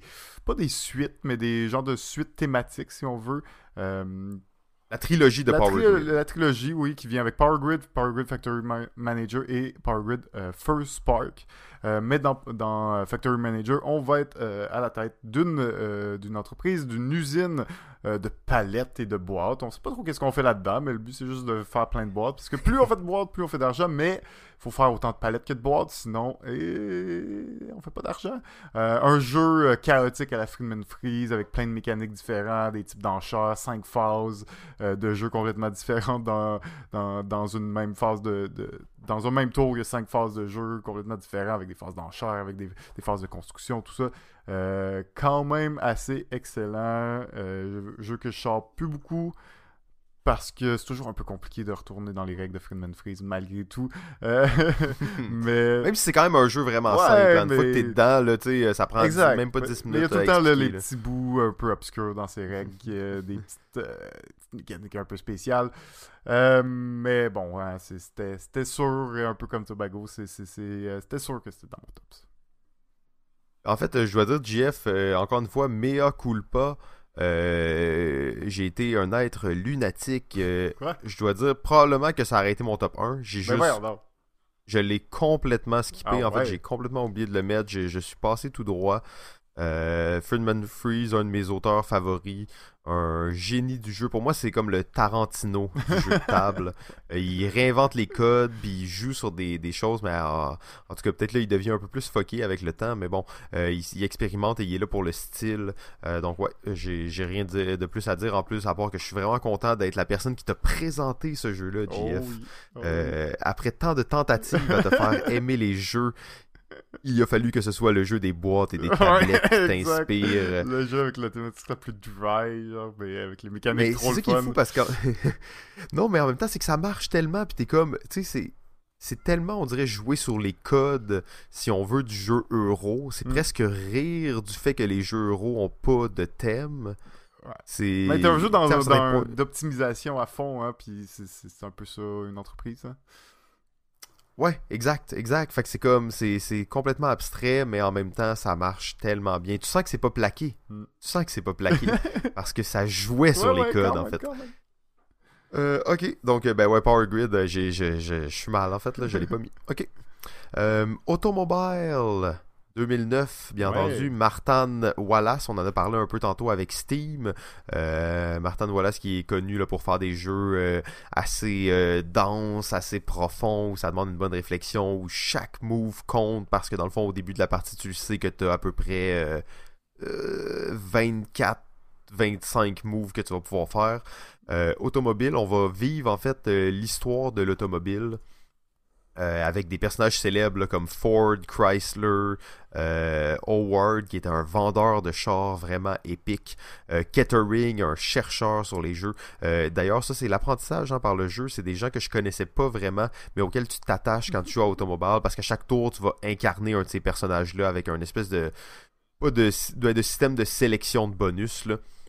Et ce qui est cool, c'est qu'on part vraiment euh, de, la première voiture et on va jusqu'à euh, des voitures qui sont beaucoup plus évoluées. Donc on part vraiment presque des, calèches et on finit avec des, berlines euh, pas modernes. On s'entend, on reste c'est quoi 1920 peut-être 1930 mais on vit en fait vraiment l'évolution des voitures. Il y a un développement technologique qui va se faire. On va investir, euh, on va investir dans la construction d'usines d'un certain modèle de voiture. Et il y a vraiment des, des, phases de voiture et les consommateurs vont rechercher certaines phases avec un système dans lequel les joueurs au début de chaque tour vont mettre des jetons avec des chiffres dessus et euh, la, totalité des jetons mis par les joueurs va déterminer la demande du marché. Euh, donc il y a vraiment une espèce d'aspect de faut pas que je produise trop de voitures parce que sinon je pourrais pas toutes les vendre. Euh, en fait, c'est très très cool comme jeu. J'adore ce jeu-là. Je pense que c'est une réédition en 2009. Il me semble que j'ai ce souvenir-là et j'ai euh, en, tête une photo euh, d'une copie qui est plus vieille. Mais Automobile de Martin Wallace, Jeff, on y a joué quelques fois ensemble, je pense. Ouais, c'est sûrement la vraie photo. Le, jeu, il est aussi laid, là. non, mais il, a, jamais été le jeu, tu le regardes, il est laid, puis ça a l'air d'un jeu des années 80, puis pourtant, hein, tu sais, 2009, là. Non, non, j'ai vu une photo qui était encore plus laid, là, fait que... Ouais, c'est ça, mais... Non, mais c'est tout le temps le seul... Un peu les problèmes avec ce jeu-là, c'est qu'à chaque fois, je suis comme, ah, on dirait que ça me tente pas, on dirait que la thématique est un peu bizarre des vieux chars, t'es comme, ah, puis en plus, il est laid. Mais quand tu y joues, t'es comme, ah, ben oui, ah, ben oui, c'est pour ça, c'est pour ça que c'est bon, c'est pour ça qu'on qu'on le propose puis qu'on le sort parce que c'est tellement, tellement solide. Mais oh, on dirait qu'il me difficile de l'amener sur la ah, table parce qu'il est laid en fait. donne pas le goût, tu sais. c'est tough de convaincre des joueurs en fait de dire ah ouais, on va jouer à automobile, tu sors la boîte, ils sont comme hmm, peut-être pas. Numéro uno. Et notre premier ex de cette liste, euh, un jeu mythique, euh, célèbre, euh, qu'on a parlé maintes et maintes fois, bien sûr, et c'est le jeu Tale of the Arabian Night. Le conte des mille et nuits. Ouh, Aladdin! Euh, ouais, ben en fait, hein, on a parlé tellement souvent de ce jeu-là. C'est une réédition quand même, faut le dire, mais je pense que c'est quand même une réédition qui est assez solide d'un jeu de 1985. Euh, mais tout a été refait, tout, d'après moi, beaucoup de textes ont été retravaillés, ils ont bonifié l'histoire. Euh, probablement à partir de ce moment-là, justement, qui est rentré dans les classiques des classiques. Euh, pour tous les gens qui sont fans de jeux narratifs, ben, ce jeu-là en 2009 le faisait pratiquement mieux que tous les jeux encore euh, aujourd'hui. Eh, euh... là, je pas jusque-là, là. ok, c'est vrai, je me sens emporté un le peu, capote pas, là. Un excellent jeu narratif, mais bon, tu joues pour la narration, pas pour euh, gagner ou pour... Euh, en fait, ben, c'est ça, tu, tu le joues vraiment pas pour les mécaniques du jeu ou pour espérer penser que euh, tu vas avoir un impact sur le ouais, jeu. Ouais, trouver les stratégies optimales, tout ça. Il n'y a pas de ça. Il a pas de ça. Ça existe pas. Non, on n'est pas là. Tu joues purement pour l'histoire que ça va créer. Et euh, ton personnage va la subir ouais, comme jamais. Bien comme oh, ouais.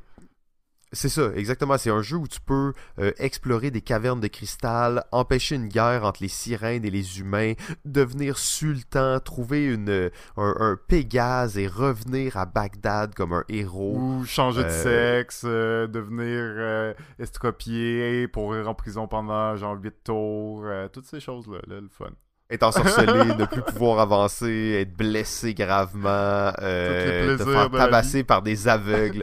ouais, donc euh, c'est ça, Fait que c'est vraiment. Euh, je recommande vraiment de jouer. Ce jeu-là se joue jusqu'à 6 à 6 joueurs. Euh, c'est peut-être une aberration. D'après moi, à 6 joueurs, ça dure 6 heures. C'est pas le fun. tu vas 2 ou 3 deux ou trois, même que des fois, nous, on, en fait, maintenant, on joue souvent à deux mais avec une euh, à, trois, mais une personne qui joue pas dans le fond. Ok. Euh, donc fais juste lire les histoires parce que ça va plus vite. On peut vivre deux histoires en même temps, euh, décider un peu de ce qui va se passer, mais Ouais, donc, mais quand même, hein, on n'en parle pas tant bien malgré tout, sauf que euh, c'est, ça reste vraiment un jeu existant, puis euh, découvrir les histoires, la manière dont ce système-là est fait, euh, c'est, monstrueux comme jeu, en fait. Le travail mm. derrière ce jeu-là est titanesque, c'est écrit d'une façon, ça, c'est, un vocabulaire qui est très riche. Tales of the Arabian Night m'a fait apprendre une quantité phénoménale de mots en anglais. Ouais un, de nos amis euh, qui apprend le chinois s'est procuré une édition de Tales of the Arabian Night. Euh, il joue seul pour euh, raffiner ses connaissances du chinois. Parce que le niveau d'écriture est très soutenu, en fait, dans, Tales of the Arabian Night. Il y a, des mots qu'on connaît pas, qu'on rencontre pas souvent, qui sont issus de la mythologie euh, de, des Mille et Nuits. On va avoir un langage qui est très poétique, en fait. Euh, même dans les, dans les termes de base du jeu, le to grovel. To grovel, en fait. C'est un des mots euh, que j'ai appris grâce à ça, puis qui, qui est là. C'est un terme de base. C'est une action de base que tu peux faire quand tu rencontres n'importe qui. Euh, je pense que, ça fait le tour euh, de, de, notre top 5 des jeux de 2009. Euh, tu penses quoi euh, en rétrospective, mettons, de cette année-là? Ben, grosso modo, c'est. On quand même parlé beaucoup de, bons jeux, de jeux qui sont encore là. je pense que la plupart de, de ceux qu'on a parlé, qui ont eu relativement une bonne vie, puis sont, restés des, bons jeux. On peut voir certainement que certains ont, mal vieilli, puis se sont fait peut-être dépasser ou rattrapés par euh, certaines mécaniques plus modernes. Mais grosso modo, c'était pas, mal, je trouve. Effectivement, euh, belle année euh, qui, comme tu dis, c'est pas nécessairement tous des jeux qui sont encore beaucoup joués au quotidien. Mais euh, c'est tous des jeux qui sont un peu dans le dans le Hall of Fame. Ils ont toute leur place. Euh, c'est des jeux qui sont reconnus. C'est des jeux d'auteurs qui sont connus mm. aussi, qui font encore des jeux. Euh, quelques jeux qu'on remarque qui ont vraiment tombé dans la craque. je pense justement à Tobago là, que tu as dit mm. tantôt et à Skyline 3000, des jeux qui sont maintenant totalement inconnus, pourtant qui étaient très bons. notamment Tobago, tu l'as dit, en fait, c'est une mécanique qui n'a pratiquement jamais été réutilisée dans d'autres jeux. Là. ouais, ben, pas à ma connaissance. En tout cas, j'attends encore, euh, encore de revoir ça, là, réutilisé dans un, dans un autre jeu. Ouais, puis en plus, c'est la trend, les jeux de, déduction. Donc, il n'y a pas de raison mm. euh, qu'il n'y ait pas un petit jeu là, qui se cache là-dedans. Une version euh, Dice Game de Tobago, oh, peut-être. Ou un euh, choisi et Choisi et coche, je pense que c'est ça la trend maintenant. Oh, on est là, on est là, magnifique. Donc, j'ai déjà des idées en tête. Parfait, ben, ben je pense que ça fait ça fait le tour de notre épisode. Hein. On, a, on a été quand même concis. J'aime bien le, nouveau format de la saison 4. J'espère que, les gens l'apprécient aussi. Ben oui, c'était bien le fun. Écoute, euh, c'était le fun de se retrouver à deux, euh, formule plus intime. Euh, on remet ça. Ouais, saison 5, on se retrouve, JF, juste les deux, c'est bon? Absolument. magnifique, donc on a une saison très chargée, comme vous le savez, on vous réserve plein de petites surprises en cours de route. Euh, pour terminer, en fait, on remercie notre euh, diffuseur jeu.ca. Euh, jeu.ca, c'est un site euh, de jeux, en fait, hein, donc jeux de jeux vidéo, jeux de société, jeux de rôle. ils ont eu quand même des gros changements dans leur structure dans les derniers, dans la dernière année, disons. Et là, c'est de plus en plus sérieux, de plus en plus régulier, avec des, des, des auteurs qui sont tout le temps les mêmes, en fait, qui sont récurrents, qui sont là pour ce, média-là. Donc jeu.ca, euh, le podcast est euh, probablement diffusé là. Euh, si vous l'écoutez de là, dites-nous-le d'ailleurs, ça va nous faire plaisir de, vous, de vous dire bonjour. finalement, ben, la musique qui joue en ce moment est une gracieuseté de Ben Sound, qui maintenant permet plus qu'on utilise, je crois, sa musique pour des podcasts. Mais bon, on n'en a pas d'autres. Donc, ben, JF, je te souhaite une très bonne journée. Bon, c'est un plaisir. À bientôt.